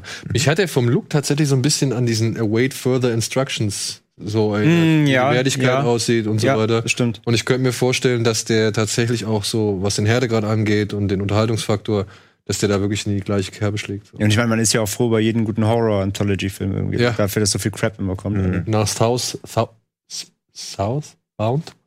Der Southbound war doch toll. Ja, genau, da kam dann gut. lange ja, Zeit dann auch kam halt Nightmare Cinema, wo man so Ja, denkt, oh, Dann hier dieser Feed Guide to Evil, der war auch. Ja, stimmt. Ja, der war halt so gemächlich halt irgendwie. Also das. Der hat halt so ein, zwei kleine Highlights, aber vor allem leider waren die am Anfang und danach ging es halt leider richtig bergab. Deswegen finde ich das ja, wenn der so Self-Awareness hat, also Southbound war ja nicht Self-Aware, aber der hat halt schon so richtig durchgezogen. Ja. Wenn halt Field Guide to Evil, das war halt alles so, die haben sich alles selbst so wichtig genommen mit ihrer. Ja, und es war auch also es war sehr, so, sie waren auch sehr unterschiedlich. Ja. Also halt wirklich sehr, sehr verschiedene Ja. Filme dabei. Wobei ja da auch der, die erste Episode war von, auch von den Regisseuren von The Lodge. Mhm. Und der zweite war ja von dem von Baskin, dem türkischen Regisseur. Ah, ja. Also da waren ja sogar interessante Beiträge dabei, aber vor allem am Anfang, dann kam ganz lange nichts, waren ja auch sehr viele, es waren zehn Stück oder so. Mhm. Ja. Ganz lange nichts, dann kam noch mal dieser indische Beitrag, der war richtig gut. Und dann wieder nichts. Also es ja, war ja, wirklich. das, das ist zu lang. deswegen dann, ist man halt also froh über jeden, wo man sagen kann, so der ist im oberen guten Drittel. So. Ja. Das ist ja so, wirklich. Gesagt, ist, ja, ja. genau, genau. Also Ne? die, die haben über lange Zeit produziert und die haben für jeden kleinen Kurzfilm, der hat zumindest ein bisschen was, was es über die initiale Idee nochmal drüber hebt, Ja. ähm, was sie da anstellen. Ob es jetzt ein bestimmtes Prop ist, was zum Einsatz kommt, äh, was dann explodiert, oder eine Geschichte um ähm, ein Ehepaar, wo die Frau dann nicht mehr ganz bei Sinnen ist, in eine komplett schräge Richtung dann abdreht. Also das war, waren ein paar schöne Ideen, die da verbaut wurden und das war echt ganz toll. Übrigens gedreht in der gleichen Stadt wie die Goonies, falls man da sich von der Bildsprache In Astoria. ist so, ja, ja, ganz genau, ganz genau in Astoria. Aber die sind da hingegangen, trotz der ganzen ähm, Steuersachen, die nicht mehr so gut funktionieren. In Amerika haben sie es trotzdem gemacht. Und Justin ist ein guter Kumpel von Benson und Moorhead. Ah. Also die arbeiten wohl mit öfter mal Wie miteinander heißt der mit Nachnamen? Das ist äh, Ross, T. Justin Ross. T. Justin Mir jetzt auch so irgendwie, weil ich folge ja diesem ganzen Pack auf. Pack, nein, nicht Pack im Sinne von Red Pack. Ja, Pack. Ich habe überlegt, wie die sich wohl, aber den einen auf Twitter und dann Indie Pack. Indie Pack. Ja, Indie Horror Pack. Gut, wir machen einmal kurz Werbung und melden uns dann, ja, ich würde sagen, mit The Lodge direkt mal dann zurück, oder? Cool, bis gleich.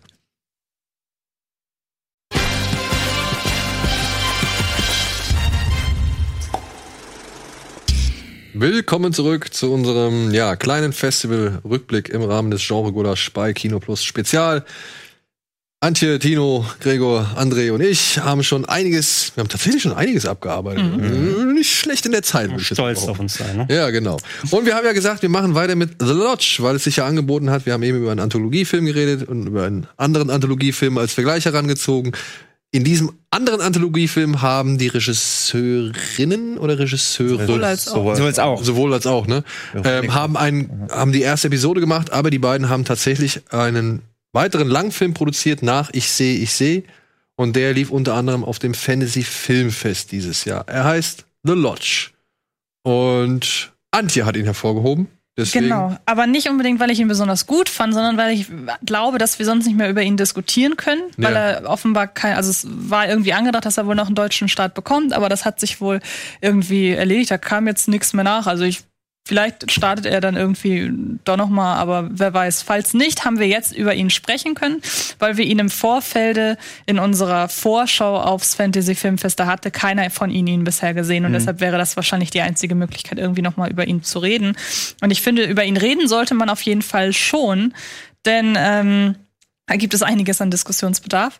Ähm, worum geht's? Es geht um eine ja, eine Patchwork-Familie, also um einen Vater und seine neue Freundin und der möchte mit ihr und mit den beiden Kindern, die sie aber überhaupt nicht ausstehen können, über Weihnachten oder irgendwie über die Feiertage in eine verschneite Hütte Urlaub machen, fahren, was wahnsinnig viel Sinn ergibt, wenn die sich alle gegenseitig hassen. Aber gut. Und ähm, vor Ort kommt es dann zu merkwürdigen Situationen, die irgendwann ja die Frau an ihrem Geisteszustand zweifeln lassen. Ich glaube, das ist so die Grundausgangslage, ich würde oder? ja gern spoilern, ne? Ja, ich finde auch, dass wir spoilern können. Also ich meine, Was, also Von mir aus gerne. Also vielleicht das Ende nicht, aber so ein bisschen. Du Ja. wolltest eben nicht mehr über das Ende von Shining sprechen. Ich wollte nicht über das Ende von. Ach so, von Dr. Sleep. Von Dr. okay. Sleep. Ah, Ja, vorhin hast du eher, vorhin meintest du eher, es geht dir um den tiefen Spoilerbereich von Shining. Deshalb habe ich Ja. mich auch so sehr gewundert. Hat er doch gesagt. Ja, hat er oder? nämlich ja, Ja. eben. Deswegen Ach so, dann so. war das ein, dann tut leid, dann Okay. war das ein Vor allen Dingen Missverständnis. eben, wenn Ja, diese Sendung wird, weiß keiner, was gemeint ist. Wir haben Ja, vorhin, dann. Aber Wir haben vorhin noch eine Folge Kino Plus regulär aufgezeichnet. Die habt ihr ja dann am, was ist heute? ja, letzte Woche Donnerstag habt ihr die gesehen. Letzte Woche Donnerstag habt ihr die gesehen und da haben wir mit Dr. Sleep geredet und da habe ich dann wohl einen, ja, freudschen Verdenker gehabt. ja. ja, also wegen mir kann man halt schon spoilern, aber dann gibt es ja noch weniger Ja. Grund, ihn zu schauen. Da ist das tatsächlich ein bisschen Das hart, ja. Sollen wir mal so sagen? Ich muss sagen, ich finde die Prämisse dieses Films, Ja, hier muss man hier muss man es einfach sagen. ich finde sie wirklich saudoof. Ich, ich finde sie wirklich saudoof, denn ähm, das ist etwas, was dieser Familienvater hier mit seinen beiden Kindern macht. Das ist etwas, das würde ich niemals machen. Ja, also es muss, also ich denke mal, was ganz am Anfang passiert, auch wenn es durchaus überraschend ist, aber es sind die ersten fünf Minuten. Ich finde, darüber kann man reden, oder? klar. Der Film, sogar, ich. der Ja, Film ja. etabliert, dass die liebende Mutter der beiden Kinder sich erschießt. Bam, das ist die Spielt von Ausgangslage. Alicia Silverstone. Genau. Die, Wirklich? die so Ja. alt geworden ist, dass ich mich erschrocken habe. Genau. Ich habe Ich auch hab's gedacht, nicht erkannt. ist die das? Ist Ich die das nicht erkannt. wirklich? Oder will mein Kopf nur, dass die das jetzt ist? Ja, aber so ging's mir, war doch Killing of a Sacred Deer war sie doch auch, Ja, oder? ja, Wo ja, man ja. auch dachte, ach du je. Ja, genau. So. Und dann denkt man so, oh Gott, Aber da, aber da, ich wusste, denn da, jetzt? wusste Wer ich, da wusste ich halt, Nein, vor, da wusste ich halt vorher, dass sie drin ist und hier nicht. Nee, ich nämlich gar Deswegen war ich äh, umso mehr so. Das Ich Problem ist ja nicht, dass die Frau jetzt so aussieht, wie sie aussieht. Nein, es geht nein, nein, um das nein, nein, Aussehen. nein, es geht nein. einfach Das sind die darum. inneren Werte. Wir mal, Es geht einfach darum, Es geht das letzte Mal Alicia Silverstone, wann habe ich die wahrgenommen? Als. Batgirl? Das ist ja das Ja, Ding. oder? die hing am Seil bei Aerosmith, weißt du doch. Ja, das war ja noch davor. War noch davor. hm? Ja, aber ich glaube, das letzte Mal bewusst wahrgenommen habe ich sie in Bat als Batgirl bei mit dem George Clooney Batman. War das der George Clooney Batman? Ja, der Batman Forever, will ich jetzt sagen. Ja. ah, nee, nee, nee, nee, einer davor. Ist egal, ist auf jeden Fall ein Egal. Schandfleck, den ich irgendwie auch aus meinem Gedächtnis versuche zu löschen. Aber das war so das letzte Mal, dass ich die bewusst irgendwie wahrgenommen habe. Und jetzt sehe ich sie hier Ja. und denke mir halt, oh Mann, ey. Genau darum geht's. Sie war einfach sehr lange komplett ja Ja, aber sie war unsichtbar. bei Killing of a Sacred Deer. Ja, natürlich, aber auch da war, war sie ja unscheinbar mehr oder weniger drin. So. Killing of a Sacred Deer war halt auch zwei Jahre später. Also war auch erst vor zwei Jahren. ja. ja. Ja. Ja. Das meine ich halt. Aber sie hat jetzt, der große, ihr großer Boom ist ja vorbei, so, oder, ne? Vielleicht hat sie das realisiert und sich trotzdem erschossen. Also so, also dass eine sich liebende Mutter, nein, aber dass eine liebende Mutter sich erschießt, finde ich jetzt als Prämisse nicht so. Nee, Nee, nee, das, ist, das ist nicht die Prämisse, der er meint. Die- das war die nochmal so, noch mal so ein Meine Einwurf. Prämisse Ah. ist, dass So ich meine Kinder, die partout keinen Bock auf meine neue Freundin haben, zu Recht, wie die Kinder ja auch später dann irgendwie, sag ich mal, durch ein bisschen Recherche im Arbeitszimmer vom Vater rausfinden. Äh, also die haben keinen Bock auf diese Frau und die schlepp ich doch nicht mit dieser Frau. Meine Mutter hätte das früher niemals gemacht. Wenn die wusste, irgendwie, ich komme mit irgendjemandem Bekannten von ihr nicht klar, dann lässt sie mich da raus.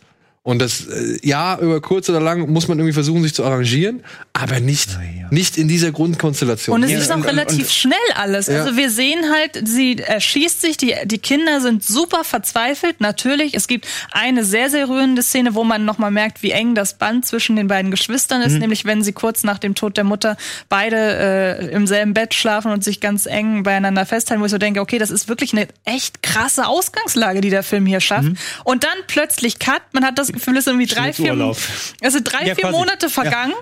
Und auf einmal, man merkt, dass dieser Schock, ob der des Verlusts der Mutter, der ist noch allgegenwärtig bei den Kindern, aber es gibt schon eine neue Freundin und er will schon, wobei die gab es vorher, so ehrlich muss man sein. Also er, er Genau, nee, die war waren ja schon vorher, getrennt. Genau, er war ja vorher mit der schon zusammen. Aber nach drei, vier Monaten wollen sie zusammen über Weihnachten in Urlaub fahren. Und Das, ich, äh, und ich weiß nicht, ob du es vorhin genannt hast, vielleicht habe ich es überhört, aber ich weiß nicht, ob du es auch richtig mitbekommen hast. Die, noch die Prämisse, die vor allem du meinst, ist, die fahren nicht nur zu einem Urlaub, sondern der Vater fährt dann wieder weg. genau, Der stimmt. lässt die Kinder da Ja. allein mit ihr. Das Genau. ist der Ausgang. Der Vater lässt die Weil der wieder arbeiten muss. Ach so, ja, okay. Und- Er lässt sie auf. mitten in einer Einöde, Ey, und jetzt, jetzt machen wir mal einen Spoiler. Das ist jetzt aber nur ein Anfangsspoiler, der hat später was damit zu tun, aber hat nicht, ich will nicht. Ein Spoiler. Danke. Das Ding ist, die Sache ist, Spoiler, die Kinder stellen fest, dass das Mädchen oder die neue Freundin, dass sie halt, halt einen vollen Sockenschuss hat, weil die alte bei einem Ritualmord dabei war. Und diesen Ritualmord auf Kamera, also beziehungsweise die Das ist doch im Trailer schon drin. Ja, genau, genau. es ist Das war eben im Trailer drin. schon. Ja, drin. ja. Ja, gut, okay. Wunderbar, dann noch viel schlimmer. Aber ich lasse doch meine Kinder mit so, einem, mit so einer Frau doch nicht alleine in so einem Haus. Ja, aber du musst doch auch, sie ist nicht im Gefängnis. Also wieso sollte der Vater die nicht mit ihr da allein lassen? Nur weil die Kinder keinen Bock drauf haben. Also ist ja dann kein er guter bewusst- Nein, weil, weil die das Material auf dem Rechner haben. Der hat das Material von ihr, Auf was dem sie als Jugendliche gefilmt hat. Ja. Also sie geht, ihr Vater war so ein Sektenführer und, und äh, sie geht halt mit einer Kamera und filmt erstmal alle Leichen ab. Ja. Und mit so einer Das, Frau das sehen die Kinder halt auch. Und mit und so, und so eine Frau, die nehme ich, die mit so einer Frau lasse ich doch meine Kinder nicht alleine. Und so einer Frau zeige ich auch nicht die einzige Knarre im Haus. Hey, ja, aber sie hat halt mal als Kind ein Verbrechen begangen. Wieso sollte das der jetzt immer noch zum Vorwurf machen? Also Na, sie ist kein das, Kind mehr in dem Moment, verstecken. als sie das macht. Also sie ist Sie ist schon. jung. Also jedenfalls finde ich, also da habe ich schon schlimmere Plots irgendwie erlebt. Also Dein- na, dein- ich habe mich dein- ja die ganze Zeit Vertrauen gefragt, weil du dich auch in deiner Review auf Letterbox so aufgeregt hast. Also nimmt mir ja viel mehr Sachen völlig. Also never ever würde ich meine Kinder mit dieser Dame allein lassen. Und Wenn ich, wenn ich noch Ja so gut, aber da bist du ja auch gesagt, wieder so und in deiner halt- Elternrolle. Und dann ist ja diese kann ich das ganze sogar als, das kann ich sogar als nicht, als. Nicht-Vater sogar nachvollziehen. Also ganz im Ernst. Und diese ganze Tragödie ist ja gerade erst passiert. Also eigentlich noch nicht, also, Also- ich würde das nicht mal verstehen, selbst wenn die scheiß auf dieses Video. Aus Prinzip.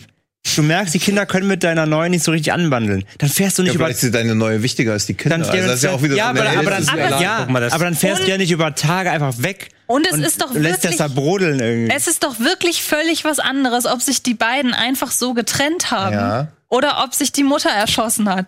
Das ist doch wirklich mal was das anderes. ist alles Plan der Therapie, weil Ja. sowohl seine, seine Freundin als auch die Kinder haben ein Trauma erlebt. Und jetzt sollen Siehst das? Trauma gemeinsam aufarbeiten. Einer und am Ende halt. macht jemand Pfannkuchen. Nein, nein. Wenn's wenigstens Pfannkuchen Oder gäbe. Pfannkuchen aus dem von mir wenigstens. Pfannkuchen gäbe. Okay, also wie ihr gemerkt habt, wir empfehlen den Film alle sehr. Naja, man muss aber Nein. so, also Das war jetzt noch- wirklich mal nur der, der, der Aus- Das ist jetzt nur die Ausgang. Ausgangslage. Ja? Genau. Ich muss ja sagen, dass der Film mittendrin tatsächlich zum einen ein paar ganz geile Bilder bietet und auch von der Stimmung her wirklich auch so eine, so eine, so eine echt irritierende Stimmung erzeugt, wo du halt nicht, der, nicht, nicht ahnst oder nicht, nicht wirklich verstehst, was geht da eigentlich ab. Wer ist hier eigentlich das Opfer? Wer ist eigentlich der Täter? Aha. Wer, ähm, oder beziehungsweise was ist hier die Grundvoraussetzung? Befinde ich mich jetzt hier vielleicht in sowas wie einem Spukhaus oder sonst irgendwie? Also der, der, der schafft es einfach, die Lage sehr diffus zu lassen und so, dass du halt lange nicht weißt, worum es geht und was, was, was, was Phase ist. Und sie schaffen es auch, diese, diese, diese Hütte ist halt nicht so riesig groß, so. Also, da, die, die, die haben jeder sein Zimmer irgendwie, es gibt zwei Etagen. Mhm. Aber die Räume sind auch relativ klein für sich. Und die schaffen es echt gut, trotzdem diese Hütte irgendwie so dimensional einzufangen, weil die Kamera meistens in den, in den Ecken platziert Mhm. ist, so mit Weitwinkelschüssen. Ein bisschen wie bei, ähm, auch, wer, wer hat nochmal Killing of a Sacred Deer gemacht? Äh, Lantimos. Lantimos. Ein bisschen wie bei ihm. Ja, stimmt, genau. Und öffnet so die Räume, obwohl das eigentlich alles sehr beengt ist, aber es ist alles immer sehr düster, steril, sehr kalt. Das ist schon Mhm. alles, die Optik ist schon, ist schon tatsächlich sehr super. Er muss sich leider ein paar, das ist einfach so, er muss sich ein paar Vergleich mit Hereditary Aber gefallen lassen. hallo. Die aber, Aber hallo, ich glaube, das kann man dem Film nicht vorwerfen, weil ich glaube, das war alles geschrieben schon, als Hereditary schon, schon Ja, ich durch glaube, der war. war, die war, der war schon in Mache. Es gibt Ja. äh, nämlich, es gibt halt ähm, diverse Einstellungen mit, äh, mit Puppenhäusern, die auch einen symbolischen Charakter haben. Es wird in die Puppenhäuser reingefilmt. Das muss er sich leider gefallen lassen. Das kam leider so das hat pa ja, halb parallel. ja, halt ähm, und er hat auch vom Look und viel, so von den Farben, auch von der Farbgebung her, erinnert er doch sehr Das an Hereditary. Problem im direkten Vergleich ist The Lodge halt wirklich die Billo-Variante von Hereditary. Und das meine ich wirklich von ganzem Herzen, so negativ wie es klingt. Weil, ähm, wenn es wirklich schon parallel dazu gedreht wurde, klar kann man dem Film da, daraus keinen Strick drehen, Ja. weil dann haben sie es ja offenbar nicht abgeguckt. Ja. Aber es sieht halt in jeder Sekunde so aus, als hätten sie es abgeguckt. Ja, ja, das- Und als ist- hätten sie das- nicht das gewusst, wie sie es ansprechend umsetzen müssen. Und ähm, ohne jetzt wirklich äh, den, das Ende zu spoilern, aber wie sie es auflösen, ist einfach nur Quatsch und Hanebüchen Ja. und dämlich und Blödsinn und voller Logiklöcher und da sehe ich dann halt auch wirklich die Regisseure von Ich sehe, ich sehe, weil in meiner, in meinen Augen, ich sehe, ich Oder sehe Tino, auch, jetzt ist er heiß. Was? Jetzt wird's jetzt Ach, stimmt, den geschossen. hast du so, den hast doch nur einen Stern oder eineinhalb oder so. wenn überhaupt. Ich habe den neulich, ich habe den tatsächlich neulich nochmal geguckt. Ich habe den neulich nochmal geguckt und mit dem Wissen, also dass ich eigentlich auch schon nach den ersten zehn Minuten hatte, als ich den Film das erste Mal geguckt habe, macht in dem Film so unfassbar viel keinen Sinn. Ich verstehe einfach nicht, wie der so gelobt werden kann. Aber darum soll es hier nicht gehen. Nehmen wir den nächsten Film. einfach. Last Christmas? Jetzt hier im Festival-Special? Wir sollten vielleicht Aber doch nochmal das kurz, ist halt nach fünf Minuten klar, aber doch nicht, äh, ich sehe, ich sehe. wir sollten Ja, vielleicht auch trotzdem mal kurz sagen, so, vielleicht. trotzdem, Na. The Lodge ist nicht scheiße, ganz im Gegenteil. Der hat wirklich Momente, der hat auch, ein, ja, der, der twistet sich ja in der Mitte so drei, vier Ja, Mal sogar das- rum. Das funktioniert auch teilweise, aber eben nicht alle davon leider. Aber man kann ihn schon gucken. Der hat eine tolle Atmosphäre. Der ist Schauspieler extrem statt. Wie wie heißt die Hauptdarstellerin? Also die, die neue Freundin? Ah, Wer ist es? Kylie, nee, Riley Kylie- Q. Riley Riley Q, Q. super gut, super Die ist gut. gut, ja. Die ist richtig gut. Du brauchst wieder Na, vor allen Dingen mag ich halt diesen Jaden Lieberhör super gern. Ja, der ist ja auch drin aus, stimmt, aus aus, den Ja. It Remakes. Genau, also das, der Cast ist super, der hat gute Bilder, auch im später so so Außenshots im Schnee und so weiter, die ganze Atmosphäre. So, das, also das ist kein schlechter Film. Aber Ja, man ja, kann, äh, man kann aber, wie man gerade merkt, man kann aber selber ihn streiten. Gerade was eben Darstellungen und Ausgangssituationen sowie Dann die Auflösung ich. Und ich immer. habe halt bei den Regisseuren wirklich das Gefühl, dass die die Stärken ihrer eigenen Filme nicht kennen. Weil ich bei beiden Filmen jedes Mal denke, wenn ihr das und das machen würdet, dann würdet ihr doch das Eigentliche, was ihr erzählen wollt, viel besser betonen. Und jedes Mal wählen sie dann irgendwie so einen Weg, wo ich denke, ey, äh, irgendwie wollt ihr, glaube ich, eigentlich nur eure eigenen Familientraumata bewältigen. Also ich kann mit denen leider nichts anfangen. Aber ich Ja, ja, aber ja- ich gehe bei The Lodge bei den positiven, äh, gerade bei dem Mittelteil und bei der Atmosphäre mit. Das muss ich ihm dann doch wirklich gönnen, weil ich da durchaus dann doch im Kinosaal saß für so ein paar Minuten und wirklich ein sehr flaues Gefühl. Ja, eben, hatte. ja, der, der hat schon Momente, Ja. wo der echt ein flaues Gefühl gibt. Das Genau. schafft er, also von daher, ja. Ja. Dann reden wir doch mal über einen Film, wo die Ausgangsprämisse völlig realistisch ist, über Queen Crass. Nein, nein, nein, lass Was uns kurz, denn? lass uns Ach so. kurz, ich möchte gerne was wissen zu The Nightingale. Ah ja, okay. Weil wenn wir jetzt schon bei weiblichen Regisseuren sind, wir hatten ja jetzt Na gut, dann zieh mir die Stimmung jetzt komplett runter. Dann. Oh nein. Ja. Wir Aber Moment, du hast ihn gesehen Ich habe ihn gesehen, ja. und du hast ihn gesehen. Und jetzt kommt's. Also es geht, Ja, komm. wenn ich es verstanden habe, um eine junge Frau, die einem britischen Offizier hinterherjagt, der ihre Familie umgebracht hat. Im Tasmanien, ne? Des Ja, Jahres ja. Und 1825. zwar sie, Ja. das ist Claire, ähm, gespielt von, wie heißt sie, ich hab's mir aufgeschrieben, weil ich den Namen nicht mehr kann, äh, Aisling Franciosi. Franciosi. Ähm, genau, wie du, wie du sagst, ihr passiert ein, ihr wird ein Gräuel angetan, ihr und ihrer Familie und ähm, ja, lässt sie quasi vermeidlich tot zurück. Das kann man, das kann man sagen. Das, das passiert auch alles direkt am Anfang, quasi auch alles im Trailer. Ähm, und sie schwört dahin, schwört darauf äh, Rache. Und ja, der Film, wie gesagt, spielt in, in Tasmanien ähm, 18, im 18. Jahrhundert. Und es spielt zur Zeit, als ähm, die Briten da eingefallen sind, um Kolonien zu gründen. Und sie sucht halt diesen, diesen Offizier jetzt und ähm, ja, trifft eben auf, auf ihn. Ich habe leider gerade den Namen vergessen. Das ist ein eben Aborigine? Aborigine, genau. Billy. Billy, genau, Billy. Und ähm, ja, sag ich mal, heuert ihn an oder mehr oder weniger zwingt ihn, äh, sie zu führen. Und ähm, da sieht man auch schon, der, der Film spielt sehr viel ähm, mit so mit den mit den äh, gesellschaftlichen Verhältnissen. Also sie ist eigentlich selber, sie ist eine, Tino korrigier mich, sie ist eine Strafgefangene So habe ich es auch. ne, in der Kolonie. Ja. Sie ist eine Strafgefangene, Mhm. steht also selber eben natürlich irgendwie am Ende der Nahrungskette, muss da muss da arbeiten, kriegt da, da, da, da, kann dadurch da eben so eine Hütte beziehen und ähm, ist aber selber quasi eine Sklavin in dem Sinne.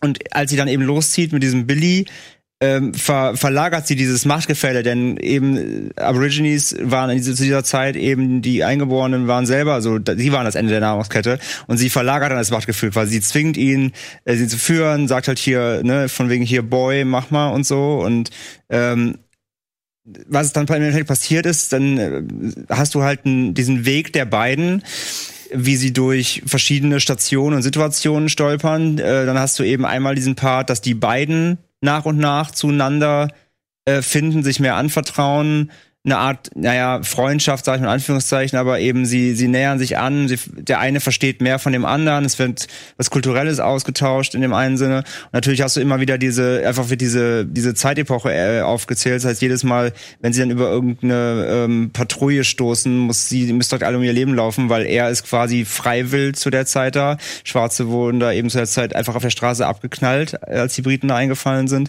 Und ähm, naja, sie als Frau ist da eben auch im Endeffekt freiwillig für die Männer. Und ähm, das heißt, sie stolpern sich durch diese verschiedenen Horrorszenarien auf diesem, auf dieser Suche nach diesem Briten, äh, diesem Offizier und seinem Schergen, an dem sie sich halt rächen will. Und ist das übernatürlich? Oder gibt's Nein, da- gar nicht. gar nicht. Das ist, Das das straight? ist knallhart, Das ist straight, straight. einfach äh, Drama, Thriller. Ähm, und naja, der hat halt wirklich ein paar Momente, also gerade der Auftakt eben diese, ähm, ja, am Anfang diese, diese Gräueltat da, das ist puh, so. Ja. Also das also Erinnert mich jetzt aber tatsächlich inszenatorisch wirklich. so von, von der Erzählung, was du jetzt also Ja. erzählt hast, erinnert mich das entweder an diesen, wie hieß der Film mit Guy Pearce? Mich erinnert der an Brimstone. Meinst du Brimstone, den auch? Brimstone, ich ja, auch ja. die ganze Zeit Ja, sagen. Ja. Ja, ist Brimstone Ja. hat mich das jetzt so ein bisschen erinnert, aber auch dann an zum Beispiel hier der mit Kate Blanchett, The Gift. Da ging es ja, auch um so eine ja, Jagd. Ja, ja, teilweise, ja. Ja, und- nur, nur er ja hat, also jetzt zu Brimstone, der, dass das der keine Zeitsprung. Das ist eine straight Story, das passiert also innerhalb von zwei, drei Tagen. Das ist nicht, und Brimstone springt ja zwischen den Ja, ja. verschiedenen Jahrzehnten fast schon rum. Ähm, aber ja, von der, von der Idee her kommt das so ein bisschen ran. Ähm, der Film kriegt teilweise im Netz recht viel Shit ab. Weil viele behaupten oder sagen einfach, ähm, ähm, ne, wie heißt die Jennifer Kent, ne? Also die Babadook-Regisseurin ist es ja. Jennifer Kent dürfte sich so einem Thema wie ähm, ja diesem diesem dieser Kolonialismus mit Aborigines nicht annehmen, weil sie die Kultur nicht verstehen kann. Also das sowas dürfte halt Finde ich auch völlig. Also ich finde es halt wie ist halt mit ein paar Vergewaltigungsszenen drin. Also genau, unerträglicher das ist Film. halt das Problem. ganz Ne? furchtbar. Also du musst halt fragen, Ja. hat Jennifer Kent das Wissen und Ja. die Empathie? Weil es geht halt dann schon darum, so. Du siehst halt viele Szenen, wie Aborigines so abgeschlachtet werden, vergewaltigt werden, versklavt werden, äh, ja, eben wie diese, wie diese britische Gesellschaft da auf sie spuckt und die da, wie gesagt, auf der Straße exekutiert. Ist halt die Frage, ob die sich so ein Thema annehmen sollte einfach. Also und, da, und dafür, und dafür, dass der Film ja eigentlich die Ursprungsauslage um, um diese Claire baut, Mhm. ähm, ähm, bezieht er sich dann im späteren Filmverlauf sehr viel auf diese, auf dieses Kulturelle. Und ich weiß nicht, ob er das, also auf einer Seite hast du das Gefühl, es ist nur, es ist nur ein Setting, aber dann verlagert er schon wieder sehr viel Fokus darauf. Und dafür kriegt Jennifer Kent gerade im, im Netz auch sehr viel. Kann ich auch echt Kritik ab. nachvollziehen. Und er ist halt auch echt stinklangweilig. Er also ist bei er ist- Book fahren sie halt wenigstens noch mit dem Auto, da wird nur gelaufen. Also, Nein, sie, nein, nein, nein, nein, nein, nein, Das ist nein, das echt- ist falsch. also- sie hat ein Pferd, er muss laufen, weil ja, er eben, ja, das ist steht. halt auch und so eine Aborigine-Geschichte wieder aus Sicht von einer weißen Frau zu erzählen, wenn die Regisseurin eine weiße Frau ist, dann aber so zu tun, als ob man alles genau versteht, aber Billy bleibt halt auch Billy, weil so Billys haben halt auch keinen Nachnamen, das sind halt Aborigines, also das ist so dieses so dieses Patronizing, so irgendwie, wir verstehen schon, was mit euch los ist, aber die Geschichte von der weißen Frau ist halt wichtiger. Wichtiger als ja, ja, genau. Und das ist halt leider das und ja, Problem, ja, seid, aber als Nebenrolle, das sehen wir schon irgendwie so ein bisschen. Und es, und er sieht, ich finde, der sieht halt richtig scheiße aus. Der hat einen Scheißlook, ja. Und das verstehe ich, also auch wenn da Variety das, ist. Das müsste, er, er müsste nicht scheiße aussehen, weil die an sich die Locations sind schön. Ja. aber der ist irgendwie, sieht ja aus wie ein, wie ein Home-Video, der gefilmt. Das ist ja, und ich äh, glaube, das ist halt dieses, also entweder haben, soll das diesen Naturalismus abbilden, so wie man ja auch irgendwie sich beim Hobbit drum streiten kann oder bei Gemini-Mann sieht das scheiße aus oder sieht das sehr wertig und realistisch aus, aber ich finde, es sieht halt immer billig aus. Also es hat so diesen, als ob du 100 Hertz aktiviert hast. Look. Ähm, und ich war echt erschrocken, weil ich halt auch nicht wusste, was los ist mit dem Film. Also als ich so, am Anfang ist ja alles so eng und dunkel und noch so, dann denk, merkst du nicht, dann sind sie auf einmal draußen und du denkst halt so, okay, haben sie das irgendwie da im Wald in einem Haus gedreht? ja, genau, das, das wirkt so ein bisschen. Park? Ja, Also, Im ja, Mauer, echt, im Mauerpark. also, ja. Mir tut es ja auch echt leid. Ich wollte den ja auch mögen und ich war auch richtig entsetzt, weil ich halt dachte, okay, die macht jetzt noch einen Film, kein Horror, was ja auch mutig ist, also nicht nach Babadook noch mal auf aber zumindest was die über Horrorkarte Deswegen zu fragst du ja auch direkt wahrscheinlich. ne? Ja. Und dachte ich so, hey, das wird bestimmt super. Trailer sah ja auch ganz gut aus, da fällt es nicht auf. Aber dann siehst du die da durch den Wald laufen und denkst dir, okay, da sind halt wir Laientheatergruppe, das ist halt gerade auf dem Weg. Ja, naja. Also ich fand schon, dass das Also- teilweise echt erschreckend Also, also ganz so schlimm wie Tino fand ich ihn tatsächlich nicht. Ich, ich, also ich bin ganz dabei bei den ganzen Kritikpunkten, was so dieses, ähm, was dieses Setting angeht und sollte sie das drehen und so, da bin ich dabei. Das ist alles total diskutabel. Ähm, ja, der hat Längen. Ähm, Obwohl er nur 145 Minuten geht, verstehe ja, das verstehe ich auch nicht. Also, ähm, du hättest, also dafür, dass eben die Rache-Story im Endeffekt aber dann Ja. doch so plump ist, klar, auf jeden Fall ist zu lang, keine Frage. Ich finde trotzdem, dass er, dass er auf jeden Fall Szenen hat, die dir echt in, an, an, an, an den Magen gehen, so. Also Ja, die- aber das sind halt auch nur Gewaltszenen und das, ist ja wieder. Jein, jein. Also nicht nur. Es gibt schon auch, ist, also ich fand so ein paar Dialogszenen auch gerade zwischen den beiden dann war noch echt ganz cool. Und auch einfach dieses Annähern so der von der Kultur. Und wie gesagt, ist, ist zu streiten, wie sie da den Blick drauf hat, alles cool. Trotzdem, äh, gerade auch die Hauptdarstellerin spielt super, die fand ich wirklich mega gut. Und auch der, ich weiß gar nicht, wie der, wie der, wie der Colonel heißt, der, der, der britische, der ist auch extrem stark, auch richtiges, richtiger, richtiges, richtiger Arschlochcharakter, den du auch abkaufst, also dass du, dass du ihn wirklich hast. Und ähm, das fand ich schon, das fand ich schon gut. Und du hast ja dann auch nicht nur den Blick auf die beiden, sondern du, du springst ja auch immer wieder mal dann eben zu der, zu der britischen Gruppe, die ja selber auch geführt wird, weil die selber keine Ahnung haben, wo sie hin müssen, weil die wollen zu einem Vor, wo er sich nämlich, also aufgrund dieser Gewalttat, er will natürlich nicht, dass das auffliegt, also lässt er sich versetzen. Also quasi dieser, dieser Off Off Offizier, Sam Cleflin. ja, genau. Ähm, er lässt sich quasi versetzen, muss selber zu einem neuen Vor, wo er dann äh, der, die, die, die, die, die, ja, das, das, die, die Führung übernehmen soll. Aber er weiß selber nicht, wo er hin muss. Das heißt, die werden ebenfalls von einem Aborigine geführt und die quasi, äh, sie, die klärt mit dem Billy Track das halt quasi. Und du springst immer zwischen diesen beiden Gruppen hin und her, wie sie halt vorankommen und so weiter. Und so die, die von der Dynamik her fand ich das gar nicht so gar nicht so schlecht gemacht, aber ja, die Einzelszenen dazwischen sind einfach zu lang. Du brauchst, dieser, du brauchst diesen Weg nicht so wirklich ins kleinste Detail einfach zu zeigen.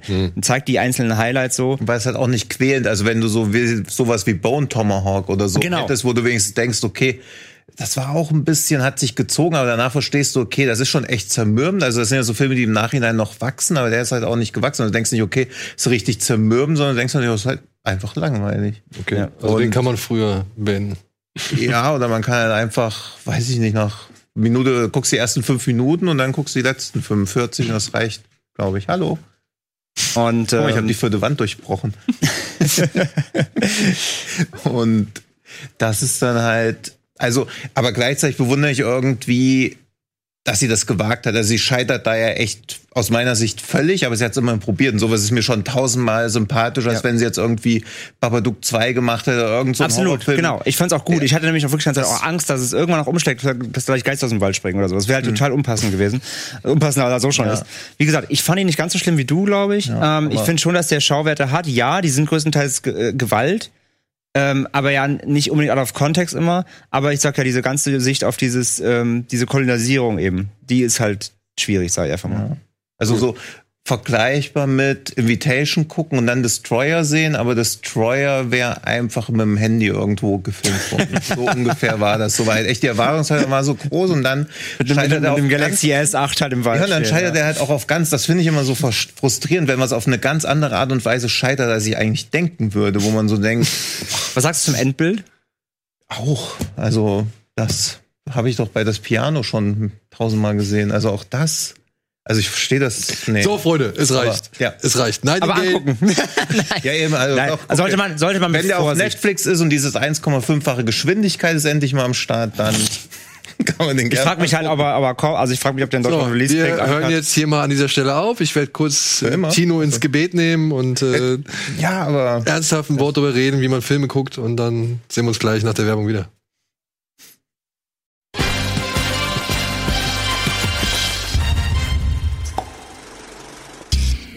Ja, kann man auch irgendwann nochmal erwähnen. Ja, Best of 2019. Irgendwann. stimmt. Ja. Stimmt. Hast du den gesehen? Auch knapp verpasst, der war Ja. eben auch auf dem An dem Freitag. Programm. Ja. Und damit herzlich willkommen zurück zu unserer kleinen privaten Laberrunde, bei der ihr auch zufällig anwesend sein dürft. Nein, herzlich willkommen zurück zu unserem Festival-Rückblick in dem Kino Plus Spezial Genre Gulasch. Und ja, jetzt müssen wir mal hier so ein bisschen was, äh, ein bisschen was beschleunigen. Was können wir denn mal schneller abhandeln? Ähm, komm, wir haben einen Film, den haben wir, glaube ich, hier ein paar Mal drauf. Greener Grass. Ja. Ja? Wollen wir Ja. Greener Grass nehmen? Ja, komm. Sehr gerne. Hast du mal da reingeguckt? Ich bin gespannt, was du zu diesem Film sagst. Ich bin wirklich gespannt, was du zu diesem Film sagst. Er ist so abstrus, er ist so absurd. Es geht einfach, wie soll man sagen, es ist so ein Blick in so eine völlig pervertierte kleine Vorstadt, in der, ja, Hund, nee, kleine Jungs springen in den Pool und kommen als Hund wieder raus. Babys werden zur Aufheiterung mal eben von, von einer Mutter zur anderen gereicht und bleiben da halt dann auch für immer. Ob man jetzt mit dem Haus äh, Ehemann knutscht oder mit dem, das fällt erst auf, wenn man irgendwie merkt, irgendwie, wenn man fünf Minuten rumgemacht hat. wenn man fünf Minuten miteinander rumgemacht hat und so. Äh, Lehrer singen Lieder über ihre eigene Mutter im Schulunterricht, die aber halt gleichzeitig eine mä- männermordende Psychopathin war.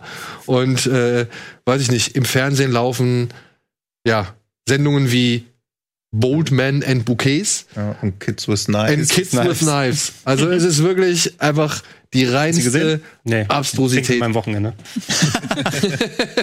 Basiert auf einem 14-minütigen Kurzfilm, Mhm. den die beiden Regisseurinnen und Drehbuchautorinnen schon mal Genau, vor Jahren. Ja. äh, rausgebracht haben. Die spielen darin die Hauptrollen, jetzt spielen sie wieder die Hauptrollen.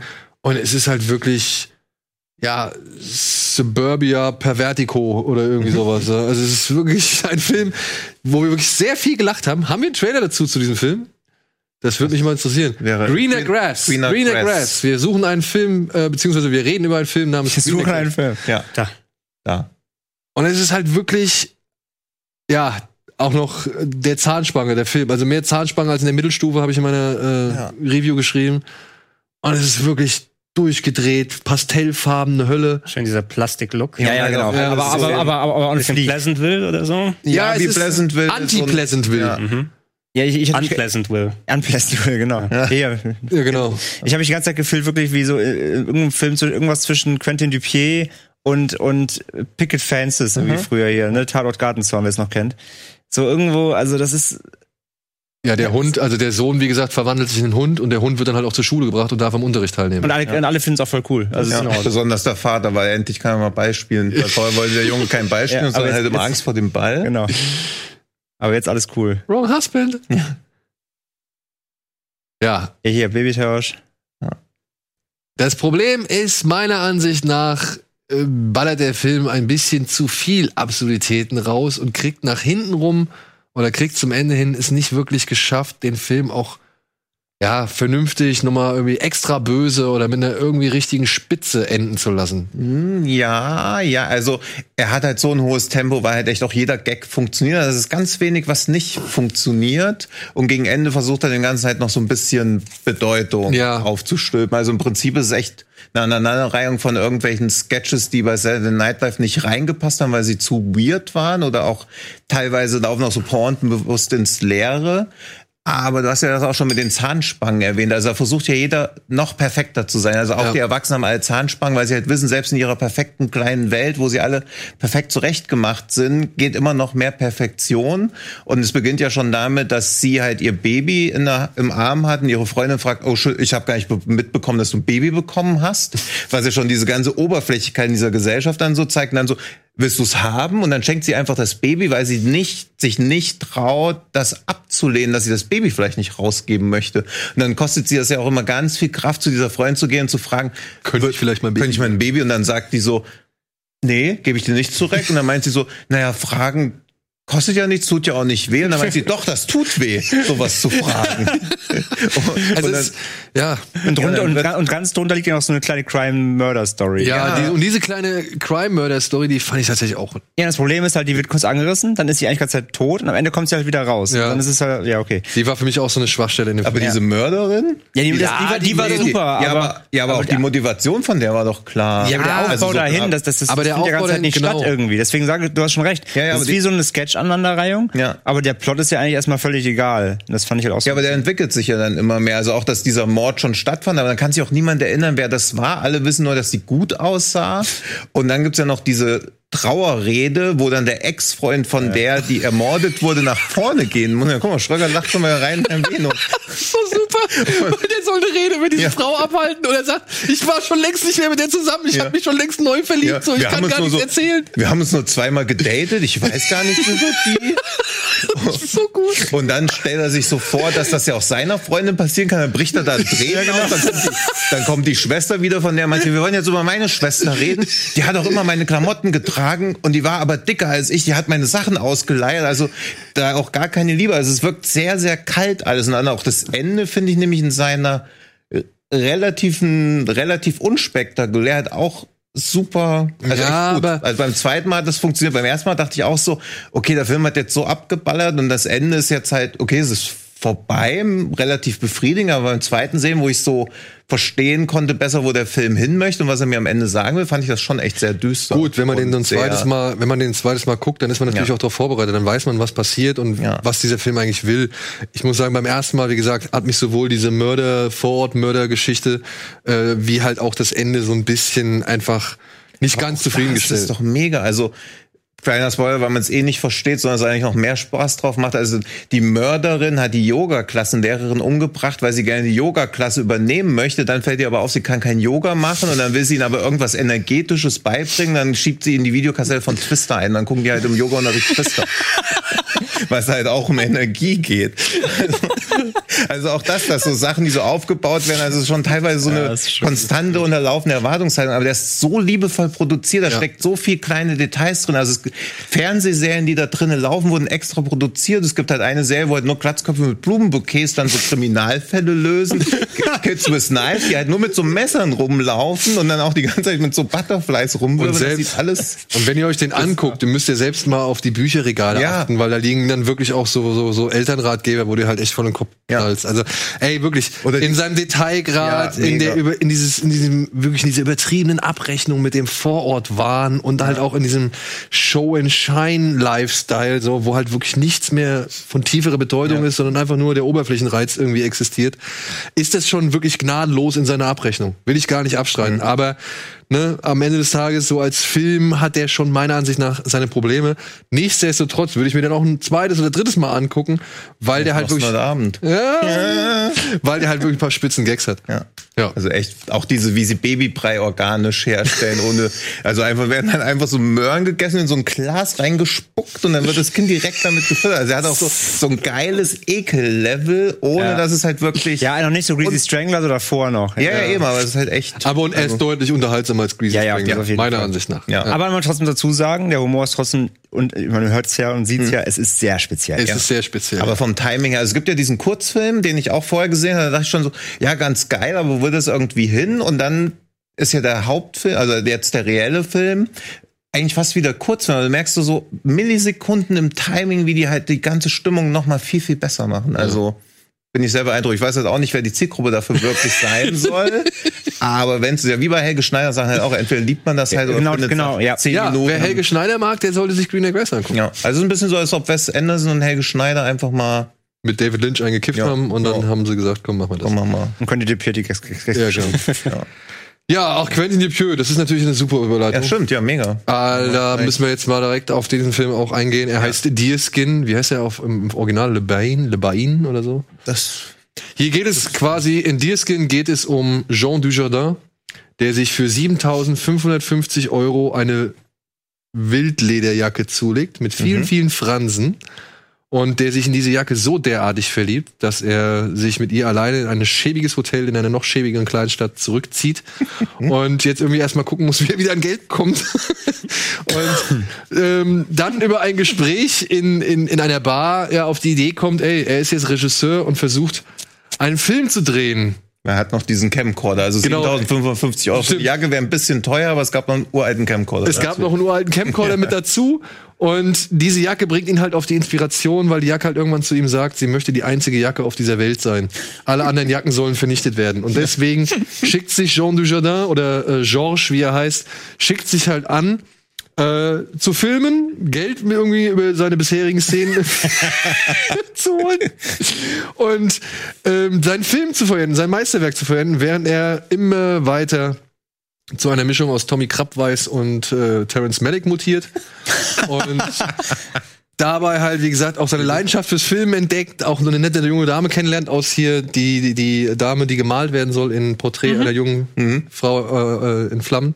Und ey, es ist, es ist wirklich, es ist Quentin Dupieux, wie er leibt und lebt, wie er Filme macht. aber er ist, auch der kurzweiligste er ist wirklich ihm. sehr, sehr Ja. kurzweilig. Noch Ist- kurzweiliger hier als, als, äh, als, als Opost. als Post? Ja, finde ich auch. Ja? Oh, wow. und, geht, ja. geht auch 76 Weil Minuten. den also fand ich schon echt durch also das das nicht. Post dachte ich schon, wäre dann sein zugänglichster bisher. Ja, ja. ja, der war auch bis dahin. Von der Ja, also, Geradlinigkeit. der ist auch zugänglich, der ist halt schon recht hart eigentlich auch. Also der der, hat- hatte den besten Kill des Festivals. Der hat den besten Kill des Festivals gehabt, in Sitges. Also Wir haben wirklich. äh, viele wir das muss was heißen auf dem Sitges, wollte ich gerade Ja, sagen. Und wir haben wirklich, wir haben sehr laut gelacht. Also ich, und mein und jetzt muss ich dazu sagen, wir haben den Film zusammen mit unseren beiden Frauen gesehen und meine Frau ist ja wirklich, was sowas angeht, sehr sehr empfindlich. Also sie guckt sich eigentlich keine Horrorfilme an, aber die war halt auch von Deerskin hellauf begeistert. Ja, meine Freunde, also wir gehen nächsten Dienstag, läuft der bei diesem Around the World in 14 Films. Gucken wir noch mal. Ja, ja schön, ey, schön. Also Deerskin, wer auf Mr. Euso steht, Ja, ich warte schon unbedingt drauf. anschauen. Noch Ja, unbedingt und Jean anschauen. Dujardin halt auch. Ja, ich, mega. Also. ich, ich sehe ihn, will sofort OSS 117.3 haben. ja, ja, ja. Aber Jean Dujardin ist wirklich ein ganz großer den, ja. Also, viel gut Kino über eine verfranselte Wildlederjacke sollte man sich auf jeden Fall mal geben. Aber es gibt noch einen anderen viel gut Film, den haben Antje und ich schon gesehen. Ähm, wo lief der denn unter anderem? Lief der auch auf dem Hamburger Hamburg, Filmfest? ja, genau. The Peanut Butter Falcon. Ein Film, den hatte ich nach dem Trailer, da hatte ich schon ein bisschen Bock drauf. Aber jetzt, nachdem ich ihn halt gesehen habe, muss ich sagen, er hat mein Herz in, in keine Ahnung, in Windeseile erobert. Ist ein so schöner Film. Ist natürlich nur bedingt Genre, aber ich meine Shia LaBeouf. Das Naja, wir reden über Festival. Ja, ja, Festival. ja. Genau. Und es ist schon ein Genre. Es ist so eine Südstaaten-Odyssee. Ne? Also man muss halt sagen, hier ist ein junger Mann, ähm, der leidet, was sagt man da leidet? Er ist halt ein, ein Mensch mit Down-Syndrom. Und weil bisher irgendwie nicht klar war, wo er irgendwie hin soll, lebt er momentan in einem Altersheim. Und aus diesem Altersheim möchte er aber raus. Er will da weg. Und deswegen beschließt er eines Nachts, äh, oder beziehungsweise gelingt ihm eines Nachts mit der Hilfe von Bruce Stern, der zusammen in seinem Zimmer wohnt, gelingt ihm halt die Flucht. Und er möchte halt unbedingt Wrestler werden, weil er die ganze Zeit schon so, so ein Wrestling-Video guckt und, und äh, wirklich riesengroßer Fan von so einem 80er Jahre Wrestling-Idol ist. Äh, übrigens gespielt von hier Thomas Hayden Church, dem Sandman aus Spider-Man 3. Und das ist aber halt Ich so alles. auch den Sandman vom Wrestling, da gibt's auch einen. Ja, und da ist, und weißt du, wer mitspielt? Wer? Jake the Snake Roberts. Was? Ja, Ja. Dann, dann bin ich sold. Jake the Snake Roberts spielt auch mit. Und ja, und dieser junge Mann, der lernt halt auf seiner Flucht eben Shia LaBeouf kennen, einen sehr erfolglosen Fischer, der halt so ein bisschen auch mit privaten Dämonen zu kämpfen hat. Und die beiden freunden sich an und äh, Shia LaBeouf entschließt sich halt dazu, den jungen Mann zu, zu diesem Wrestling-Camp von Thomas Hayden Church zu begleiten oder beziehungsweise dahin zu bringen. Parallel dazu versucht halt noch Dakota Johnson den, den jungen Mann, wie heißt der denn? Wie heißt der denn? Ich komme auf den Namen nicht mehr. ich weiß es auch nicht. Ja, egal. Parallel dazu versucht halt Dakota Johnson den jungen Mann halt wieder zurückzubringen in die Institution. Und das Ganze ist einfach ein herzerweichender Film. Ja, es ist halt, äh, es ist jetzt nicht, da passiert nicht Nee. besonders viel mehr als das, was wir gerade gesagt haben. Und jeder, der auch schon mal irgendeinen Feelgood-Film gesehen hat, der wird sich in etwa ausmalen können, auf was für Schwierigkeiten die beiden stoßen und mit was für Problemen sie zu kämpfen haben und äh, dass vermutlich am, alle, am Ende alles halbwegs gut ausgehen wird. So, aber ähm, allein die Kombination der beiden Hauptdarsteller und auch wie gut Dakota Johnson mal wieder ist, weil das vergisst man ja ganz gerne mal bei den Rollen, die sie so annimmt, leider. Ähm, das ist alles so so selbstverständlich und hat äh, so das Herz absolut die ganze Zeit am rechten Fleck und durch diesen Wrestling-Subplot kommt da teilweise dann noch so ein bisschen was Absurdes und inszenatorisch auch ja überstilisiertes rein, weil so zu 100 Prozent in der Realität äh, verwurzelt bleibt er am Ende nicht oder bleibt er bis zum Ende nicht. Und ähm, ja, das ist einfach einfach so was völlig entspanntes und ohne dabei aber auch die Konflikte, die einem bei so einem Weg in den Weg kommen, nicht zu verweichlichen. Also Ja. ich finde, der geht auf viele Probleme, so reale Probleme, doch dann durchaus offen ein und spült sie nicht weich. Und das finde ich schön, dass ich ihm diese Feelgood-Atmosphäre abkaufe und nicht das, den Eindruck habe, dass es alles so auf, auf dass es alles so weich gespült Ja, ist. ja. Also gerade was so die Figur von John Hawkes angeht und so, da ist schon ein bisschen Ernsthaftigkeit auch drin vorhanden. Und ich mag dann tatsächlich, also ich muss auch einfach sagen, ich mag dann die Absicht des Films, weil die Macher haben wohl diesen Zack Gott sagen, also diesen äh, Down-Syndrom-Menschen, ähm, haben sie halt kennengelernt und haben halt gewusst oder beziehungsweise haben halt erfahren, dass der gerne mal Schauspieler werden möchte. Und sie haben ihm halt diesen Wunsch erfüllen wollen Mhm. und haben ihm diese Rolle halt auf den Leib geschrieben. Und ey, das ist halt einfach, wie soll man sagen, liebreizend, das ist so nett, das ist so cool, das macht Bock. Das hat so, das erinnert so ein bisschen an auch äh, Beasts of the Southern Wild mit seinem Bayou-Feeling, so, ne? Das ist ja immer so eine eigene Parallelwelt, die sie da irgendwie drin haben. Und ey, kann ich nur wärmstens ans Ja, Herz legen. regulären Kinostart. Der hat auch einen hab ich regulären den Trailer schon im Kino gesehen von. Ja, also ich wie gesagt, kein, kein perfekter Film, aber zum einen für Wrestling-Fans wird dann noch mal so eine kleine Tür aufgemacht, aber jeder, der halt irgendwie einfach so zwei Jungs, die zusammenkommen und einen Weg meistern müssen, wenn, wenn man sowas mag, dann sollte man eigentlich auch wirklich mit Peanut Butter Falcon wirklich Das ist jetzt kein. Period Piece oder so, ne? Das ist in den aktuellen Zeit wieder so der alte Fernseher. Wenn es um die, um die Wrestling-Szene der 80er geht, kannst du noch ein bisschen andere Geschichten drumherum stellen. Ja, nee, aber so so en Detail ist es nicht. Es war nur ein alter Fernseher, den wir da hatten. ja, genau. genau. So, Ja, cool. Auf was gehen wir noch mal ein? Oh, wollen wir gleich beim richtig schön bleiben? Und ich glaube, es ist jetzt passend, weil wir haben jetzt auch. Was ist für ein Tag heute? Heute ist der 29., 28. Wann das ausgestrahlt? Ja. Egal. Ich glaube, es müsste um den richtigen Zeitpunkt rum ausgestrahlt werden. Äh, auf Netflix erscheint ein Film, den durften wir in Citrus ja. sehen. Mhm. Und der wird wahrscheinlich im Zuge von The Irishman oder vom Start, Netflix-Start von The Irishman ein bisschen untergehen. Aber bitte, bitte setzt euch auf den Zettel. Es ist ein toller Animationsfilm für Erwachsene. Er heißt I Lost My Buddy und handelt von einer Hand, die abgetrennt wurde und jetzt zu ihrem Besitzer zurückkehren möchte. Während man parallel in Rückblenden erfährt, was mit dem Besitzer passiert ist, beziehungsweise wie der so herangewachsen ist und äh, wie es dann halt dazu kommen konnte, dass er seine Hand verliert. Und ein Film, der ist manipulativ wie die Hölle, würde ich jetzt mal behaupten, durch seine Musik, aber die Musik ist auch wirklich wunderschön. Der hat für mich bisher, also ich werde Pferde stehlen noch anhören, aber hat für mich bisher den besten Soundtrack. Und hat auch Siege das beste Soundtrack gewonnen. Ja. Also echt. Und wirklich, ne, nutzt die Möglichkeiten des Animationsfilms echt gut aus, um Ja. diese Geschichte dieser Hand, die ihren Weg zurückfinden will, ähm, ja, um die halt zu, zu äh, auch abenteuerlich zu gestalten. So, wenn es halt zum Beispiel darum geht, dass er mit Hilfe einer Taube vom Dach kommt oder halt in, in den U-Bahn-Gleisen oder bei U-Bahn-Gleisen gegen Ratten kämpfen muss oder sonst irgendwas, ja. Also, Also ich hatte mehr Gefühle für die Hand nach fünf Sekunden als für die Darstellerin bei Nightingale nach 145 Minuten. ja, aber es ist echt krass, wie, wie sehr man die Hand wirklich ins Herz schließt. Ja. Also es wirkt so am Anfang so absurd, aber man mag die. Natürlich auch, weil die Musik dazu läuft, man dann auch dazu neigt, irgendwelche Gefühle in die Handbewegungen und so, aber es ist halt echt wahnsinnig. Sieht unglaublich gut aus. Hat auch eine recht jetzt nicht so die super abgefahrene Story, aber auch in der Story sind so viele kleine Details drin, wo viele Filme das so als Hauptideen nehmen würden, die da nur so kurz angerissen werden. Es passiert auch zwei, drei Sachen, wo man so denkt, puh, jetzt könnte der Film kippen, aber auch das wird echt gut aufgefangen. weil Ich hatte ja diese eine Szene echt gestört. Diese angebliche Liebesgeschichte, die auch so ein bisschen Stalker-Züge Ja, ja, ja. haben könnte, je nachdem, wie man sie sehen will. Aber auch das fängt der Film irgendwie sehr realistisch ab, dass man so denkt, ja, okay, das ist schon sehr, sehr erwachsen. Und ist halt so der Inbegriff von Melancholie eigentlich. Also so die ganze Zeit ist das so, ein, hängt so eine stille Trauer, unerfüllte Wünsche, unerfüllte Liebe drüber. Also sehr, das funktioniert bei mir immer ganz gut. Also wir haben uns danach dann Tränen überströmt angeguckt. Dann hat Daniel Algude gesagt, na, die Film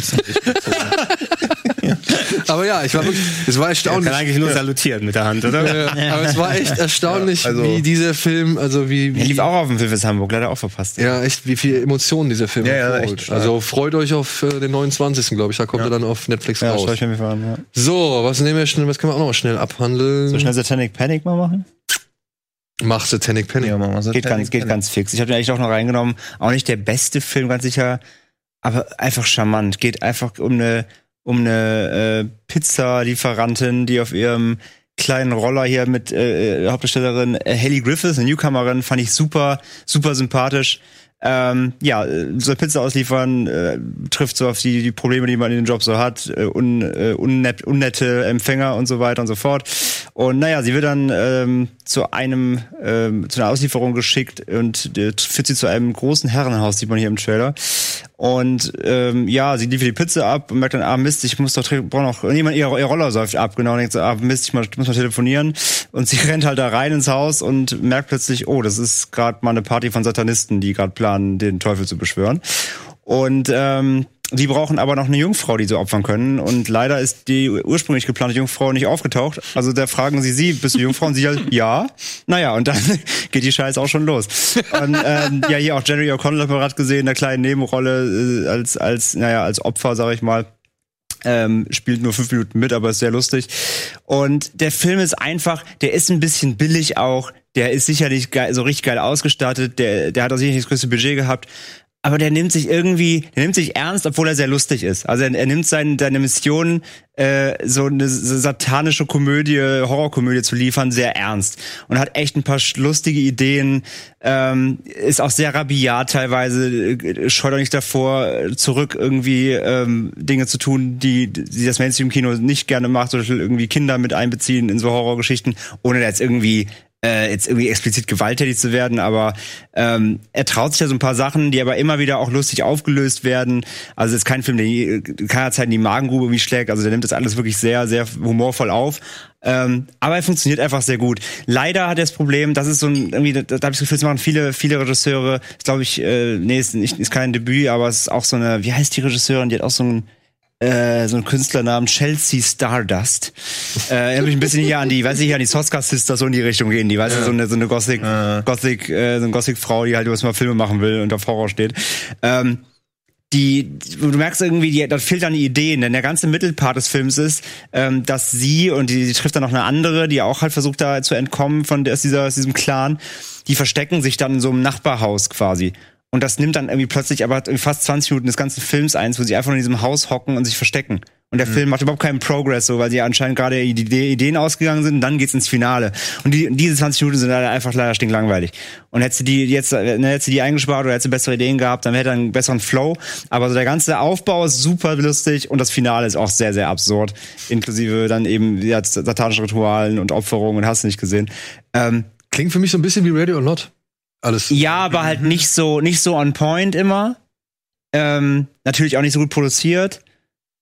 Und äh, Radio Not ist Ziel, ist noch treffsicherer. Okay. So, der, der hat, der trifft nicht immer, ähm, aber der hat nette Ideen und auch geht gerne mal drüber, so irgendwie von, von angefangen von irgendwelchen äh, überdimensionalen Todesdildos äh, des Satans bis hast du nicht, also wirklich absurde Sachen dabei. Jetzt hast die, du mich. Jetzt die, hast du mich auch. Die aber, die aber eben auch gerade auch so, den hätte ich gerne, ich habe den da nicht auf dem Festival gesehen. Ähm, aber den hätte ich gerne, ich glaube, mit Publikum wäre da richtig geil gekommen, so. Mhm. Ähm, aber kann man gucken, ist charmant. Ist charmante mhm. Horrorkomödie. Okay. Ja. Todesdildos des Satans. Ist schon wieder ein eigener Titel. Ja. ja. bringt mich tatsächlich aber auch zu einem Film, den Gregor noch auf seine Liste gepackt hat und was mich sehr gefreut hat. Warum nicht? Denn der heißt Todesdildos des Satans. Mhm. Denn der heißt Dogs Don't Wear Pants. Und der spielt halt im SM-Milieu. Ja, es ist eine zarte finnische Beziehungsgeschichte, eine Liebesgeschichte, die ähm, zwischen einer Domina zwischen einer Domina und einem finnischen Herzchirurgen, der ein großes Trauma erlebt hat, denn ähm, seine geliebte Ehefrau ist bei einem Badeunfall ums Leben gekommen und er ist auch äh, fast dabei ertrunken und seitdem hat er Probleme, wirklich noch was zu spüren in seinem Leben. Ja, seine Tochter, die noch, ich glaube, zu Beginn des Films, als dieses äh, tragische Ereignis passiert, noch recht jung gewesen ist, vier, fünf Jahre alt, ist jetzt schon ein bisschen älter und versucht ihn mit äh, seiner, äh, mit ihrer ähm, Musiklehrerin da so zu verkuppeln, weil sie der Vater ist so traurig, der kann nichts. Aber durch einen Zufall gerät er quasi in Kontakt mit einer Domina und merkt er, hm, also Schmerz, das finde ich gut. Ne? Das lässt mich endlich wieder was spüren. Und äh, ja, das ist äh, wirklich, also man muss ja gucken, je nachdem, wie man inwiefern äh, mit dieser BDSM-Szene was anfangen kann oder nicht. Das ist nicht ähm, äh, Fifty Shades of Grey, das ist noch mal ein bisschen was anderes von der Thematik her aus. Ah. Oh, ich wollte ich wollt gerade auch sagen, vom, vom, Härtegrad aus her, vom Härtegrad aus her, es gibt zwei Szenen. Ja, eine haben wir hier kurz mal ein bisschen gesehen. Und sie das, geht wirklich lang. Sie geht wirklich lang, da macht es die Länge, erzähle ich auch aus. Es gibt zwei zwei Szenen, ähm, trotz der ganzen Thematik, wo man sagt, den kann man eigentlich normal gucken, mit Ausnahme dieser beiden Szenen, wo auch das Kino dann auch entsprechend oh, i, oh, mm, hingegangen ist. Die hier und eine weitere, die ich nicht weiter benennen will. Aber, Aber waren, Film, entschuldige bitte, waren ja. das gerade die Ausführungen der der Praktiken, die sie, diese, also ist das die Art Schmerz, die hier als lustvoll empfunden wird.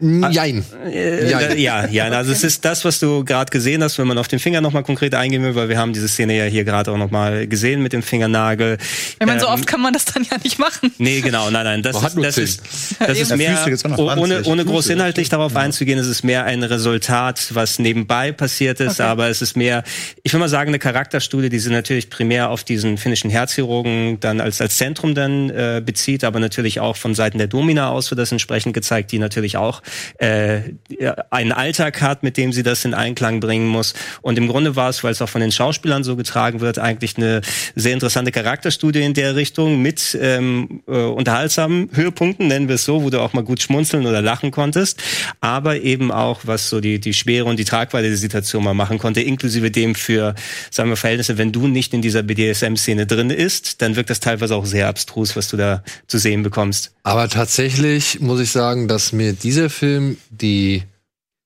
die Lust oder beziehungsweise auch das, das, das Empfinden und, und was alles so da abgeht in, in diesem BDSM-Bereich ähm, mit am besten vermittelt hat von all diesen möglichen Filmen. Also ich meine, Fifty Shades of Grey ist der Abfall, sagen wir es mal so. Mhm. Also es war ja einfach lächerlich, was sie da versucht haben, an, an SM und so weiter rüberzubringen. Ähm, und Wie ist es so im Vergleich mit Secretary? Ja, genau. Secretary wäre für mich bisher, war für mich war bisher für mich die Speerspitze. So, ja. Und ähm, ich würde sagen, Dogs Don't Wear Pants geht für mich da schon fast en par. Mhm, also die okay, sind cool. echt, ähm, gerade was halt eben das Lustempfinden, aber auch die Intimität mhm. angeht. Mhm. Ja, weil dieser mhm. Film ist tatsächlich, ich weiß nicht, ob, ich hoffe, du kannst, also du stimmst mir dazu, mhm. der Film ist ungemein intim. Ja. Zwischen den beiden, also wenn die beiden irgendwie zusammengeschildert werden, aber auch sowohl jeweils einzeln. Ja, und das fand ich tatsächlich ziemlich stark. Der, der Film bezieht sich wirklich auf das Innerste der beiden Personen. Und ich weiß nicht, also natürlich kann es jetzt nicht direkt äh, nachvollziehen, sagen, oh, diese Szenen, die machen die Leute so oder so an. Oder das ist, was die entsprechend die Zuschauer daran interessieren würde. Als, als Charakterstudie speziell vom ähm, Doktor aus, wo auch eben nochmal eine Motivation geliefert wird und gezeigt wird, was ist die Situation, in die er gekommen ist, wo er kein, kein Empfinden quasi mehr hat. Äh, zu was bringt ihn eigentlich diese Sessions, die er dann nach und nach äh, mit der Domina bucht bucht und äh, fast gar nicht mehr ohne sie kann, so dass ja. es seinen Alltag mit einnimmt. Und dazu hast du noch diese abstrusen Konterpunkte, sagen wir, wenn die dann irgendwie in einer SM-Bar sind und drumherum alle absurdeste Bildsprache dann ist und er da richtig äh, in einem aufgeht und du das Lachen in seinem Gesicht siehst. Es war sehr, sehr, sehr schön inszeniert, sehr schön auch geschauspielert von den Leuten. Ich glaube, die Domina wird auch von einer sehr berühmten finnischen Schauspielerin gespielt, soweit ich sehen konnte. Ich musste erst mal, Ich habe erstmal vielleicht, ich weiß nicht, ich habe das ja mit Untertiteln geguckt und ich, ich habe wirklich Ewigkeiten gebraucht, um rauszufinden, was das für eine Sprache ist. Hm. ja? ja? ich wollte, ich wusste nicht einfach, war das, ist das jetzt Finnisch, ist das jetzt Schwedisch, ist das Norwegisch? Ich habe keine Ahnung gehabt, aber ja. war im Endeffekt auch egal. Man weiß im Endeffekt, äh, Hunde tragen keine ja. Hosen. Hunde weil, tragen keine Hosen. Weil Hund bei Fuß, ne? Genau. sozusagen. Mhm. Ja, äh, man muss aber Toleranz für diese zwei Szenen dann noch mal haben, weil die sind, die schneiden nicht weg und die sind hart. Ja, die sind hart, ja. ja. Gut, ähm, mhm. zwei Filme würde ich gerne noch äh, versuchen, in dem Rest unserer Zeit äh, hier unterzubringen. Ein Film läuft jetzt auch bei 40 Films Around the World. Ja. Es ist Brasiliens Oscar-Beitrag. Ja. Genau. Und nee, ist nicht Brasiliens Oscar-Beitrag. Das ist die, die Sehnsucht der Schwestern Gusmao. Oh. Der läuft nämlich auch bei Around the World um 14 Films. Okay. Aber das ist, glaube ich, der relevanteste brasilianische Film ja. des Jahres. Sie hätten, sie hätten eigentlich diesen Film einfach einreichen sollen, aber ich glaube, dafür ist er zu sehr Genre, dafür ist er zu ja. sehr abstrus.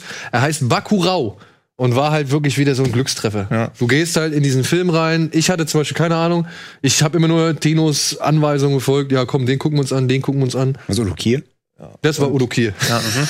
Ach, der ist das. Ah, ja, ja, ja. Okay. Und ich wollte halt rein, weil er nach Parasite der zweithöchst bewerteste Film des Jahres auf Letterboxd ist. Krass. Also halt eine 4-4, was nachvollziehbar ist, was mich aber auch freut, weil ich mir auch vorstellen kann, dass das für viele Leute halt auch ein einfacher Abfuck ist, mhm. weil er auch recht lange unklar lässt, worauf er hinaus will. Weil im Grunde geht's halt um so einen kleinen Ort in Brasilien. Bakurau. Bakurau, genau. Der dann, wie der Lehrer feststellt im Unterricht, bei Google Earth nicht mehr auftaucht und sie dann immer mehr begreifen, hm, ich glaube, die brasilianische Regierung will uns irgendwie von der Landkarte tilgen. Und dann denkt man so, okay, vielleicht einfach nur aus politischen Gründen, bis du so merkst, nee, das ist schon wortwörtlich gemeint, die sollen halt einfach verschwinden. Und es spielt ein paar Jahre in der Zukunft und du denkst ja die ganze Zeit so, okay, das wird schon kein Science Fiction sein, aber gleichzeitig ist es, ist irgendwie halt auch, also natürlich schon irgendwie grounded, aber dann passieren auch so ein paar relativ absurde Sachen, wo du so denkst, okay, das ist ein bisschen too much, wird dann noch ganz gut aufgeklärt. Ja, und dann, wie man im Trailer schon sieht, kommt halt diese Söldnertruppe rund um Udo Kier, die, mehr, mehr, ja. mehr würde ich jetzt nicht erzählen. Also, ja. Hier, ihn kennt man vielleicht noch. Er hat bei City of God mitgespielt, äh, der junge rothaarige Herr. Und wir saßen in dem Film und ich dachte die ganze Zeit, okay, da geht's einfach nur um so ein richtig schön anständig sozialistisches Dorf, hm. die alles miteinander teilen, die kein Problem mit Drogen haben oder auch relativ offen mit ihrer Prostitution zum Beispiel umgehen und so. Und die halt einfach cool sind. Die halt leben einfach in ihren Tag rein, so, die wollen nicht mehr als irgendwie in ihrer kleinen Welt irgendwie existieren. Und das hätte ich mir auch wirklich bis zum Ende so angucken ja. können. Aber dann kommt halt irgendwann Udo Kier und plötzlich nimmt es irgendwie eine ganz andere Wendung. Und das ist das Schöne. Das ist ein Film, der ist Genre und der erlaubt sich alle möglichen Freiheiten, der nimmt sich alle möglichen Freiheiten, aber schafft es halt ein paar wirklich brandaktuelle Punkte anzusprechen, mhm. aber gleichzeitig auch den Genre-Fans, sag ich mal, so richtig schön das Grinsen ins Gesicht zu zaubern. Ja. Das ist halt schon eine deutliche Abrechnung mit dem recht, ja, rechtsradikalen brasilianischen Präsidenten, der immer mehr alles, was halt nicht in seine in seine Wahrnehmung reinpasst oder so wie er sich Brasilien vorstellt, auch recht rigoros gegen vorgeht. Also auch jetzt wie wahrscheinlich brennt der brasilianische Regenwald immer noch unvermindert. Das wird nicht mal auf Twitter gerade so hochgespielt. Und das ist ja im Prinzip auch wie so eine Art Plattmachen von unliebsamen Gegnern. Also. Ja.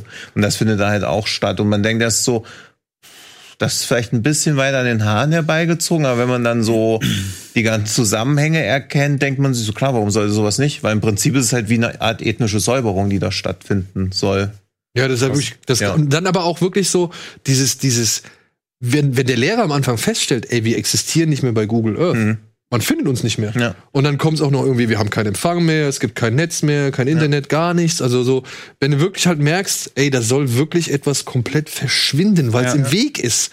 So, weil es irgendwelchen, weiß ich nicht, Regierungsplänen oder Bauunternehmen oder, oder Bauvorhaben Mhm. im Weg steht und sonst irgendwas. Äh, das fand ich schon, das war schon ein Ja, so- ziemlich cooles Szenario. relativ früh am Anfang kommt ja so der Bürgermeister so auf Wahlkampftouren. Sie sind alle gegenüber so missmutig und dann denkt man auch so, okay, was ist denn das für ein Dorf auch? Also eigentlich wirken die alle so, ja, so verschroben. Was So sind die anti. denn jetzt so anti? Weil der wirkt eigentlich so ganz okay.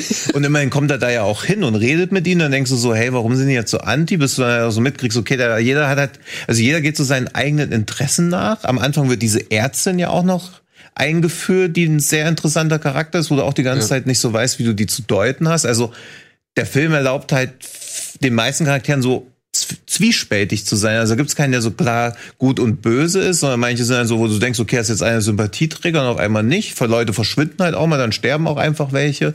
Also es ist sehr schon irgendwie fordernd, aber es war auch super unterhaltsam dafür, dass der auch recht lang geht. Und weil er sich halt auch wirklich so ein paar Freidrehungen erlaubt, Ja. so, ne? wo halt wirklich mal dann auch wirklich überdreht und echt äh, einfach nochmal extrem ist, vielleicht in der, in der Gewaltdarstellung oder halt. Ja, also bei einer Gewaltdarstellung gab's auch langanhaltenden Szenenapplaus. ja, das war auch ein schöner Moment.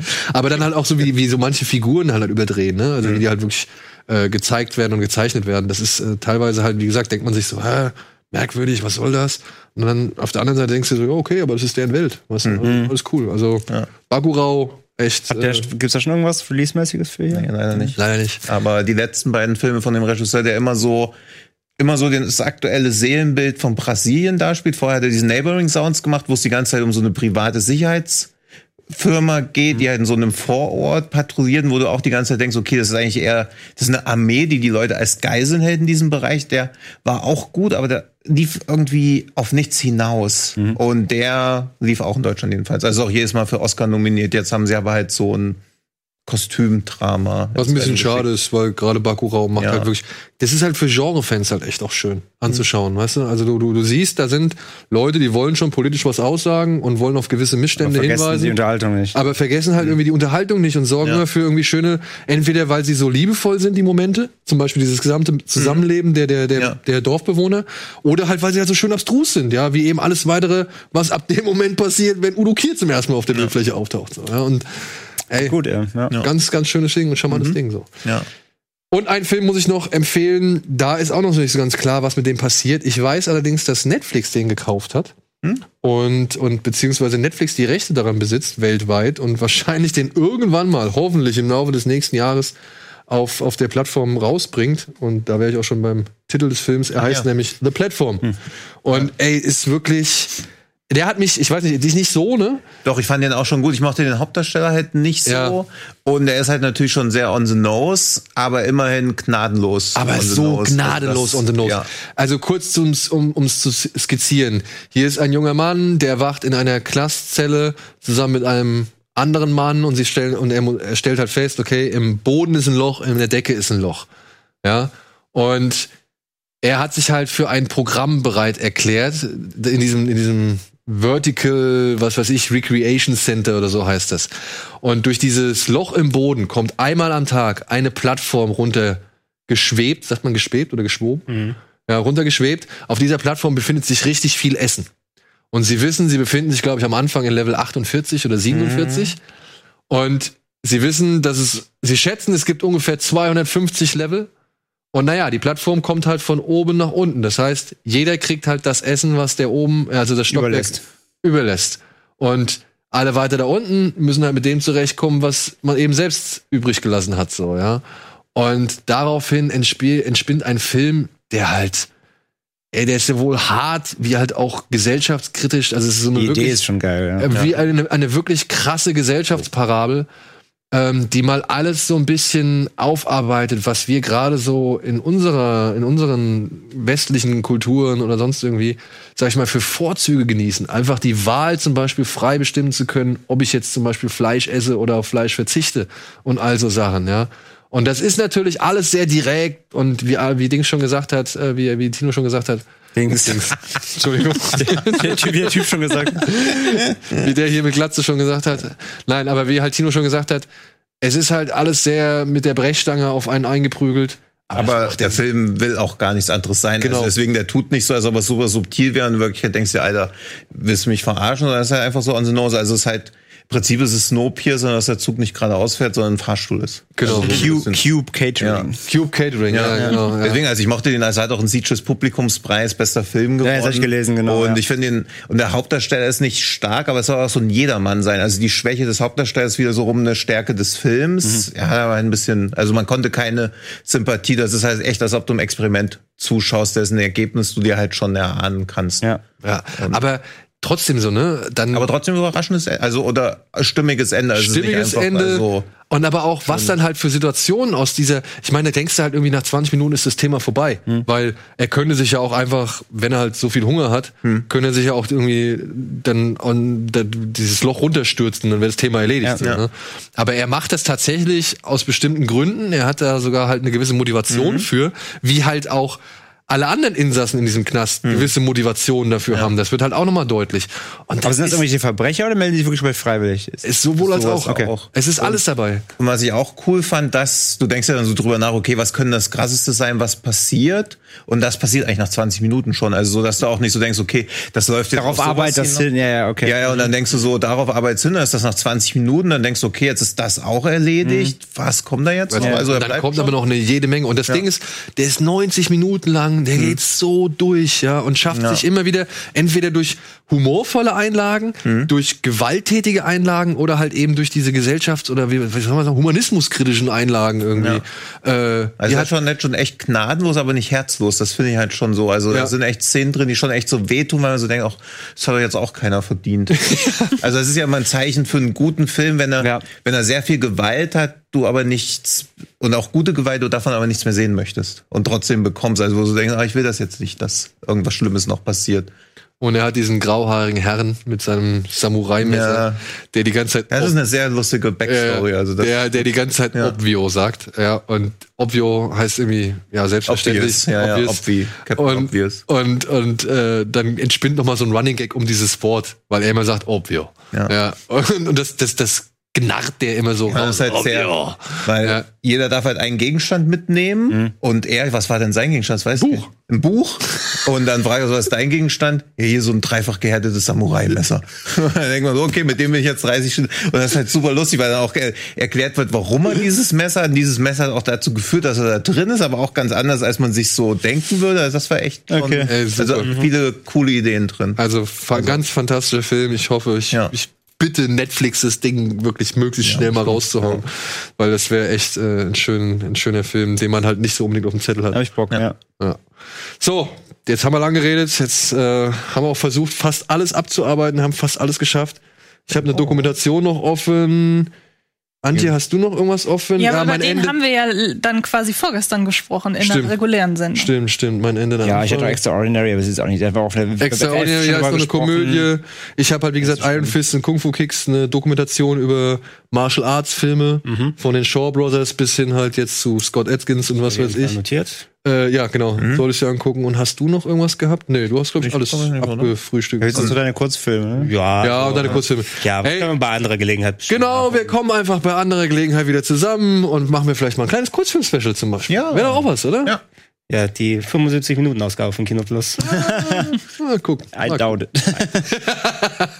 Ja, in diesem Sinne, danke Antje, Tino, Gregor, André, euch da draußen. Vielen Dank fürs Zuschauen. Ich hoffe, wir konnten euch ein paar schöne Filme auf die Watchlist packen oder zumindest wieder ein bisschen Lust auf das kommende Kinoprogramm oder Streamingprogramm zu machen. Ansonsten sehen wir uns hoffentlich spätestens nächsten Donnerstag wieder, ne?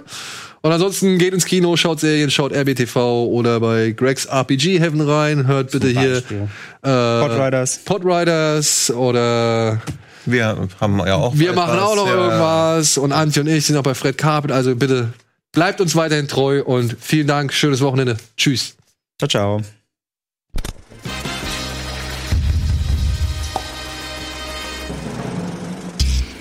Diese Sendung kannst du als Video schauen und als Podcast hören. Mehr Infos unter rbtv.to/kinoplus.